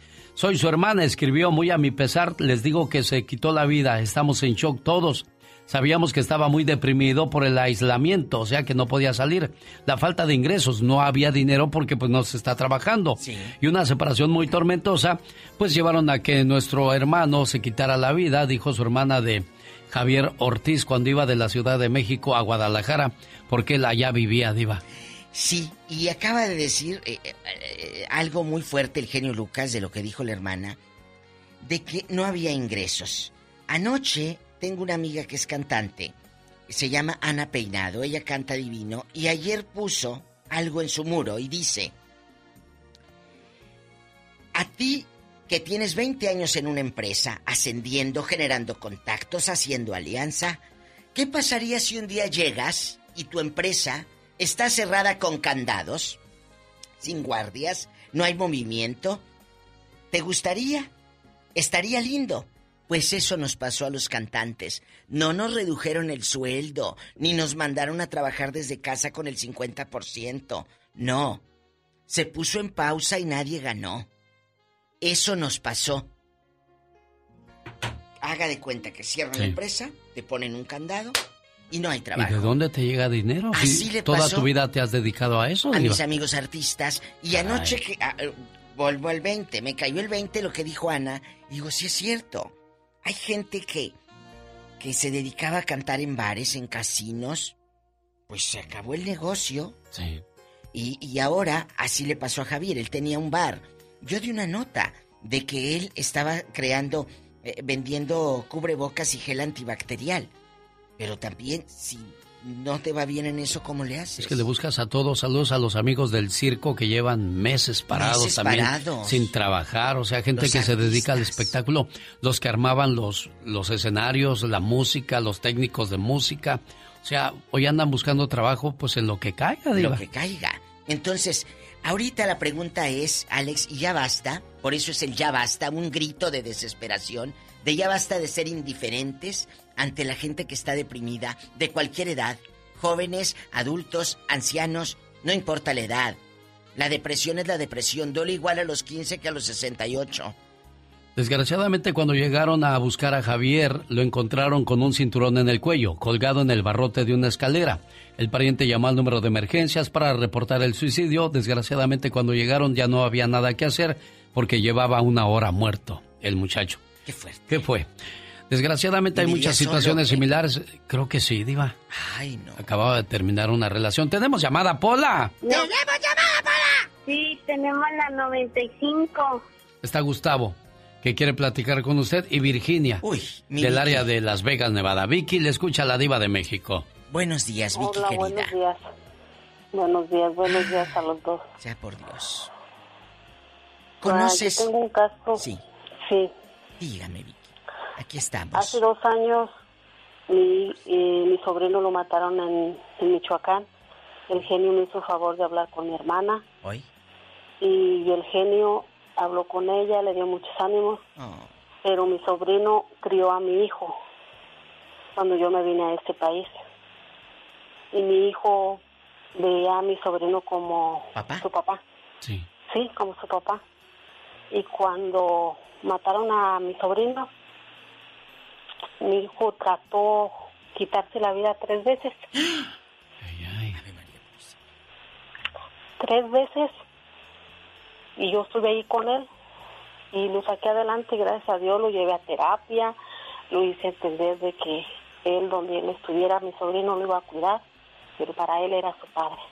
Y hasta ahora en fecha, a él no se le quita de la mente que la vida no vale nada, que él se quiere morir. ¿Qué? Qué triste. ¿Cuántos años tiene tu hijo, Virginia? Tiene 17 genio. Ay, Está Dios. chiquito. ¿Dónde vive? Aquí, aquí lo tengo yo conmigo en Las Vegas, Nevada. Eh, eh, señora mía, ¿de qué manera, cómo se dan cuenta que él se quiso quitar la vida la primera vez? ¿Qué hizo? Porque lo que pasa, Viva, que cuando a mí me avisaron de mi sobrino que lo acababan de matar, yo no podía ni cómo decirle a mi hijo. Él trató de cortarse las venas. Y cuando yo toqué su puerta y no me la abría, yo tumbé la puerta a patadas con mi otro hijo mayor de 20 años. Y, y él se estaba cortando las venas. La, la segunda vez se tomó un frasco de pastillas, lo alcanzamos a llevar también al hospital. La tercera vez se quiso ahorcar él solo. Oye, qué desesperación para Virginia Diva como mamá ver que tu muchacho eh, en esas tres situaciones lo ha encontrado pues prácticamente al borde de la muerte, pero como mamá, ¿qué haces, Diva? ¿Cómo, cómo reaccionas? ¿Con qué seguridad te vas a trabajar? ¿Con qué miedo vives, Virginia? Alex, es ¿con qué miedo vives? Bastante y más que su verdadero padre no, no me apoya. ¿A poco? Ahí es donde debería de aparecerse este señor y darle apoyo moral, apoyo, no es económico. Muchas veces pensamos que todo lo soluciona el dinero, No. pero no es así, Diva. Desgraciadamente, Virginia, ¿qué, qué dilema para usted levantarse pensando ahora qué irá a hacer mi hijo. ¿Con qué ya irá, miedo te ya irá a retomar su vida normal y decir, esto tiene que continuar. Que, que ahí necesitamos el apoyo moral, por supuesto, pero también Vicky, que vaya con alguien. Llévalo de nuevo a un... A un no deje de llevarlo a terapia. Sí. Tenemos llamada, niña Pola. ¡Tenemos llamada, Pola! Sí, tenemos la 108. Es Gustavo, platicando con la diva de México. Gustavo querido, está usted al aire, a todo volumen. ¿Cómo le va? Muchas gracias, muy buenos días a los dos y el tema está muy bueno. Yo le tengo un, buen caso, pero antes, antes déjeme decirle brevemente, genio y diva. Hace cuestión de dos semanas, una señora de Tijuana llamó, pues como buscando un amigo para una posible relación y qué sé yo. Ella dijo tener 57 años. Entonces dije yo, yo tengo 55 y también estoy solo, pues pues la llamé, me comuniqué con la señora, genio. Sí. Y bueno, resultó que no tenía 57, sino 71 años. Y bueno, que si me sorprende eso, no me sorprende. Diva. Porque la, mayoría de mujeres son, son dadas a quitarse la edad, a quitarse los años. Y pues bueno, eh, pero de 57 a 71, imagínense la diferencia. No, no, no, pero de aquí no sales. A ver, ¿qué pasó, Diva? ¿Qué le va a preguntar? Tú vas hasta Tijuana. Me llama para esto, pues que sean honestas con la edad. Sí, sí, oye. Oye, muchacho, pero tú vas hasta Tijuana, la miras, o cómo te das cuenta que Huela eh, tiene 71 años. no, no, no, no, yo llamé por teléfono, Diva. ¿Y, te contestó ya, habiendo, habiendo hablado por teléfono, pues intercambiamos datos y pues ya, ya vi su, ya vi sus datos en Facebook, entonces sí, sí, bueno, no solo los datos, sino también la, la fotografía que tiene ya no es de una mujer de 57 años. ¿Y la ves muy, muy, muy peloteada o qué? Diva.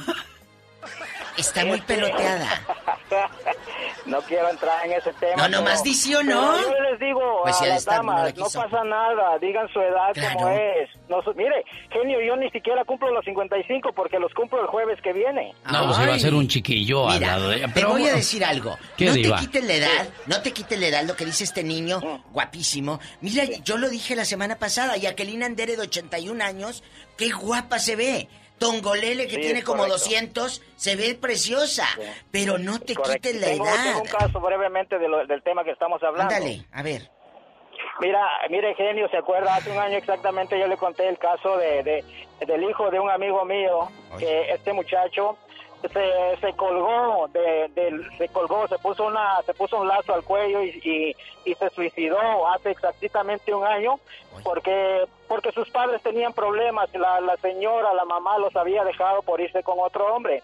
Entonces esta mujer tuvo otro hijo del, del otro hombre y el papá de mi amigo le, le habló a la señora diciéndole que regresara que él aceptaba con ese hijo pero la señora no quiso regresar.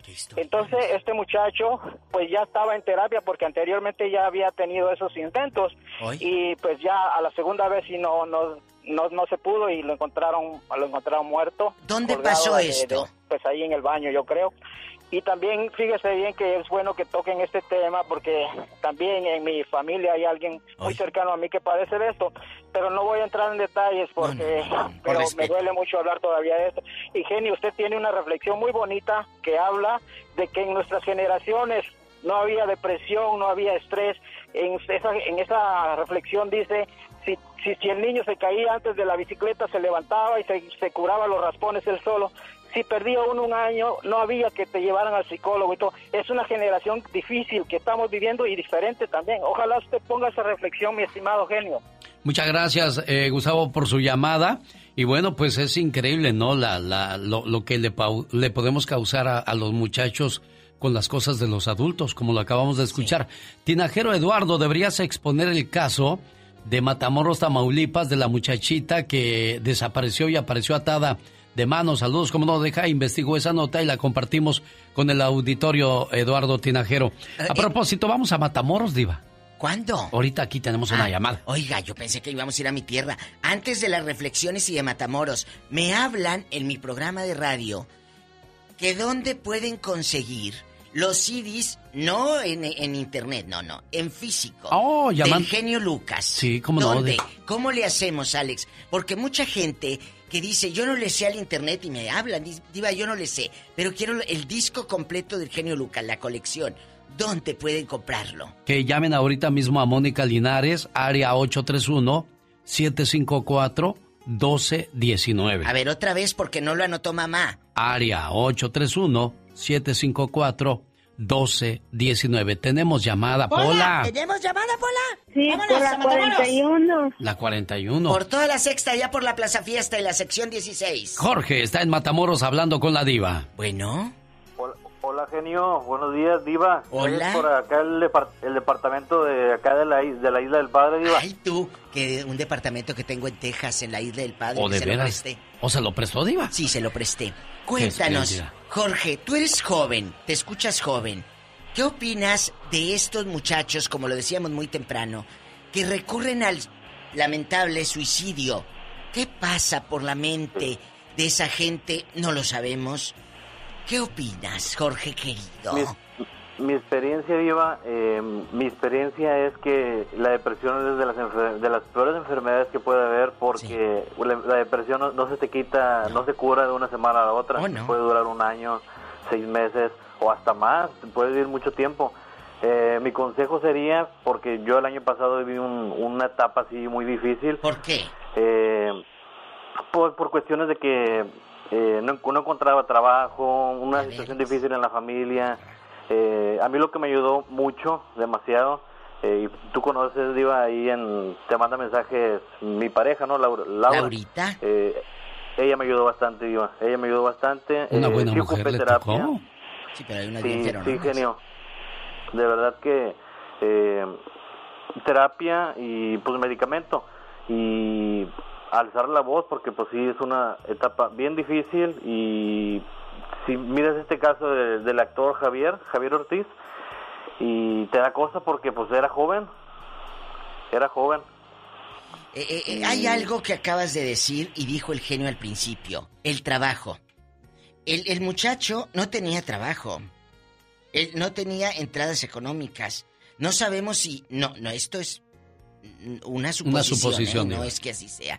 Si la pareja lo presionaba económicamente, dame, dame. No sabemos. Estuvo 15 años, fíjate, en pareja con Patti Manterola y Patti le dedicó unas palabras anoche muy hermosas. Fueron 10 años novios y 5 esposos, 5 de matrimonio. Imagínate vivir 15 años con alguien que se te vaya, claro que te sacude el alma. Y es que la depresión te puede atacar de diferentes maneras. Te puede atacar dándote mucha hambre, quitándote el hambre. Oh, A mí lo que me dio fue mucho sueño, Diva. Cuando me dio depresión, mucho sueño. Tenía muchas ganas de, de, de dormir. Ay. Solamente me sentaba y me quedaba dormido, pensando ahora cómo le voy a hacer para solventar este gasto. Este el que gasto. sigue, el que sigue. Sí. Y pues hay gente que, pues en este caso a Javier, le entró la depresión de quererse ¿Sabes? quitar la vida. Yo, yo sé que mucha gente está pasando por una depresión en este momento y te da vergüenza. Sí. Te da vergüenza decir Que tienes deprimido. depresión. Claro que te da Va a decir, vergüenza. ¿estás loco? No, te aguantas y apechugas. Y ese es el error más horrible. No decir, amigos, dilo. No, no que lo vayas a contar aquí al aire con la diva y el genio y el genio y ahí. No, no, no, no, no, no, no. Pero dilo a tus cercanos. Dilo a tu compañero de trabajo. Dilo. Cuéntanos, ¿conoces a alguien que lamentablemente se suicidó? ¿Qué pasó? ¿Cómo lo viste días antes? Cuéntenos historias para ayudar a otros. Y si usted no sabe cómo ayudar a esa persona que tiene esas intenciones, yo le voy a dar un número al final del segmento para que lo anote, llame y le ayuden. ¡Tenemos Bueno. llamada, Pola! ¡Tenemos llamada, Pola! Sí, la línea 12. Es Teresa de la Florida hablando con la diva de México. Tere. calor en la Florida, una piña Hola, ¿cómo colada. están? Buenos días. Buenos días, Teresa. Tere bonita. Hola, mira, eh, yo te voy a contar un caso, voy a tratar de ser breve porque yo sé que cada minuto vale, pero es una cosa muy, muy seria y muy delicada sí, en sí. estos momentos. Eh, mi pareja, mi novio de hace siete meses, eh, desapareció el, el martes pasado. Lo estaban buscando por todo lo pusimos en las redes sociales, nos juntábamos grupos para encontrarlo. Él ya tenía tres semanas deprimido antes de que desapareciera, muy, muy deprimido. Yo estaba pasando por una situación bien difícil. No me gustaba que no fuera a trabajar, nomás quería estar dormido, nomás quería quería de que lo dejaran en paz. Yo yo estoy también estaba en una situación bien difícil, entonces yo le dije a él, ¿sabes qué? Yo te necesito, yo, tú ahorita no, no es el hombre que yo necesito en estos momentos. Eh, él estaba sufriendo mucho porque tenía muchos problemas de su familia en México. Él me lo decía, yo yo en mi mundo no no no lo escuchaba. Yo yo lo único que quería él que se fuera a trabajar. Él es dueño de unos restaurantes, votó todo. Eh, de un de repente me avisaron que dónde estaba él, que dónde estaba, que no lo encontraban. Nos pusimos a buscarlo. Yo me la pasaba llorando, buscándolo, pidiéndole perdón, hablándole. Él se desconectó de todo, de todo. Llamamos a la policía, lo estaban buscando y ayer nos juntamos un, un grupo para buscarlo. Fuimos y lo encontramos a las afueras de la ciudad en un hotel. Él estaba todo destruido, destrozado, tenía seis días, cinco días de desaparecido. Eh, lo encontraron, cuando lo encontraron él no quería ver a nadie, él decía que lo dejaran en paz, él se estaba dejando morir, bajó como 30 libras en ese tiempo, él ahorita está destrozado, eh, gracias a Dios lo llevaron al hospital, eh, no lo he visto, no he hablado con él, pero ahorita en un rato más voy a ir a verlo, estoy súper nerviosa, no sé qué decirle, tengo miedo llegar a encontrarlo, no tengo miedo de ver cómo lo voy a encontrar, cómo voy a hacer para ayudarlo, porque él me lo decía, me decía que tenía problemas y yo le decía que se enfocara en él, que yo lo necesitaba, que su familia tenía mucha familia en México, que lamentablemente no podía hacer nada. Pero Teresa en la Florida hizo lo correcto, o sea, le dijo, échale ganas, enfócate en ti. Pero aquí hay algo que yo le quiero preguntar a Tere, con todo respeto, sin afán de ofenderla, Tere. Lo va a ver usted más tarde.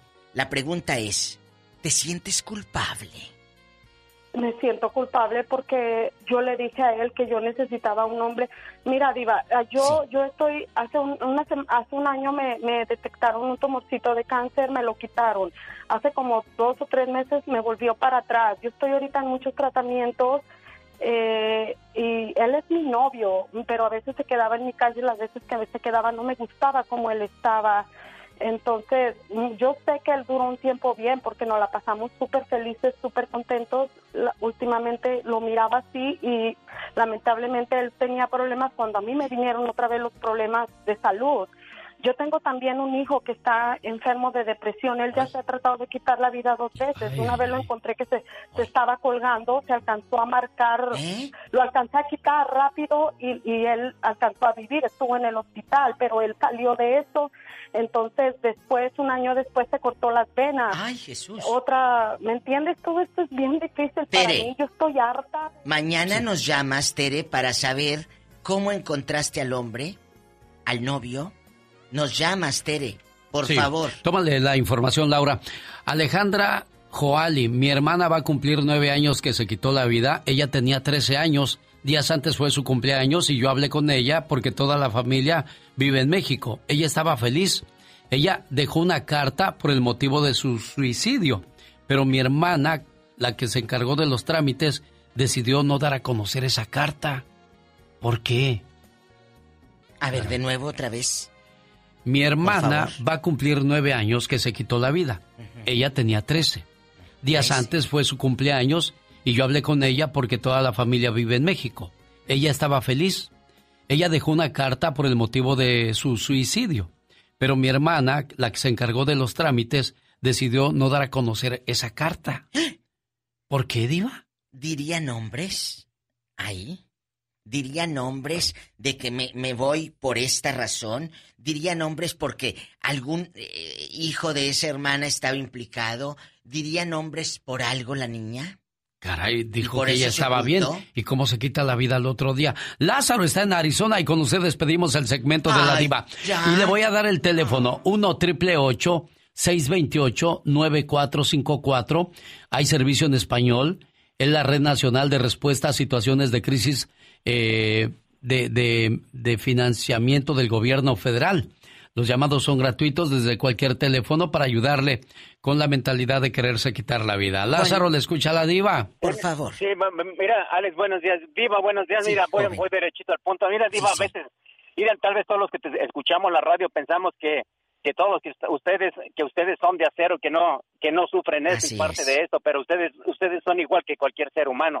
Lo sienten o sea viven lo mismo respiran igual que nosotros pero a veces para para nosotros los vemos como como unos superhéroes de que a ustedes no les pasa nada, a ustedes no viven nada, a ustedes no les duele. Pero ¿sabes qué es?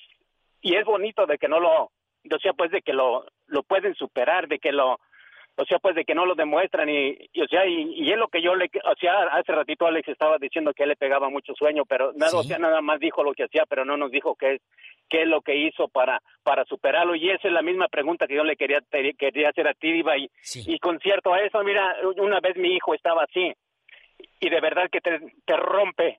Te rompe el alma. Ah, exactamente. Te rompe el alma. Yo entiendo, Lázaro, por dónde vas. Entiendo tu, tu pregunta a mí me ayudó a trabajar. Sí. también, Diva. Yo en cuanto volví a agarrar mi trabajo, ya. Volví a respirar, volví a sentirme libre y creo que es lo que tenemos que hacer. Buscar qué es lo que nos gusta hacer. Luchar por eso. Y ayudar, ayudar a esa persona que tú ves deprimida. Vente, vámonos a correr, vámonos al cine, vámonos de compras. No puedes estar con él o con ella 24 horas al día, pero en lo que a ti te corresponde, lo que puedas, echarle la mano. Dale actividades a la mente. Eh, que se ocupe de cosas, así sea un rompecabezas para armar, te ayuda. Línea Nacional de Prevención contra el Suicidio, 1 628 9454 Gracias, Diva. Dios los bendiga. El genio Lucas. Félix Gallardo, ex líder del cártel de Guadalajara, fue condenado a 37 años de prisión por el Señor gobernador, otra vez con todo respeto, pero para... Ahora para ustedes. 24 horas en 2 minutos. Señores, muy buenos días. ¿Policías o bandidos? Oficiales del alguacil de Los Ángeles son investigados por presuntos vínculos con una pandilla. La investigación de Compton acaba de empezar hace apenas un mes y estamos en los comienzos, estamos organizando, recogiendo evidencia y después vamos a tomar, este, vamos a hacer entrevistas a testigos, a, a tales víctimas. El obispo Juan Carlos Méndez dice que han habido muchas quejas de parte de la comunidad hispana por abuso de las autoridades. Tenemos nosotros ah, muchas quejas de parte de nuestros hermanos en Compton de, de, lo que ha sucedido ahí. Eso es una tragedia lo que ha pasado en Compton. Es por eso que unos agentes del departamento de sheriff de Compton están siendo investigados por pertenecer a una pandilla llamada Los Verdugos, quienes supuestamente portan un tatuaje de una calavera con imágenes nazis. Y esto es, es una barbaridad que está sucediendo en Compton porque eh, nuestros hermanos eh, están sufriendo de todos los ángulos. Señores, fíjense nomás. Lo que pensábamos que solo pasaba en México está pasando aquí con las autoridades corruptas. Claro, aquí no hay mordidas, pero sí hay maltratos racistas a nuestra raza por parte de esos policías disquecholos. ¿Qué cholos van a hacer, hombre? Si pacholos malditos, solo estos. Yo me llamo Rubén León, Ajá. pero me dicen que me parezco Guadalupe Esparza, pero ahorita no tipo cholo. Pero me visto vaquero y me rasuro mis bigotillos. Las gafas aquí significan tristeza. Las gafas aquí de un barrio pesado.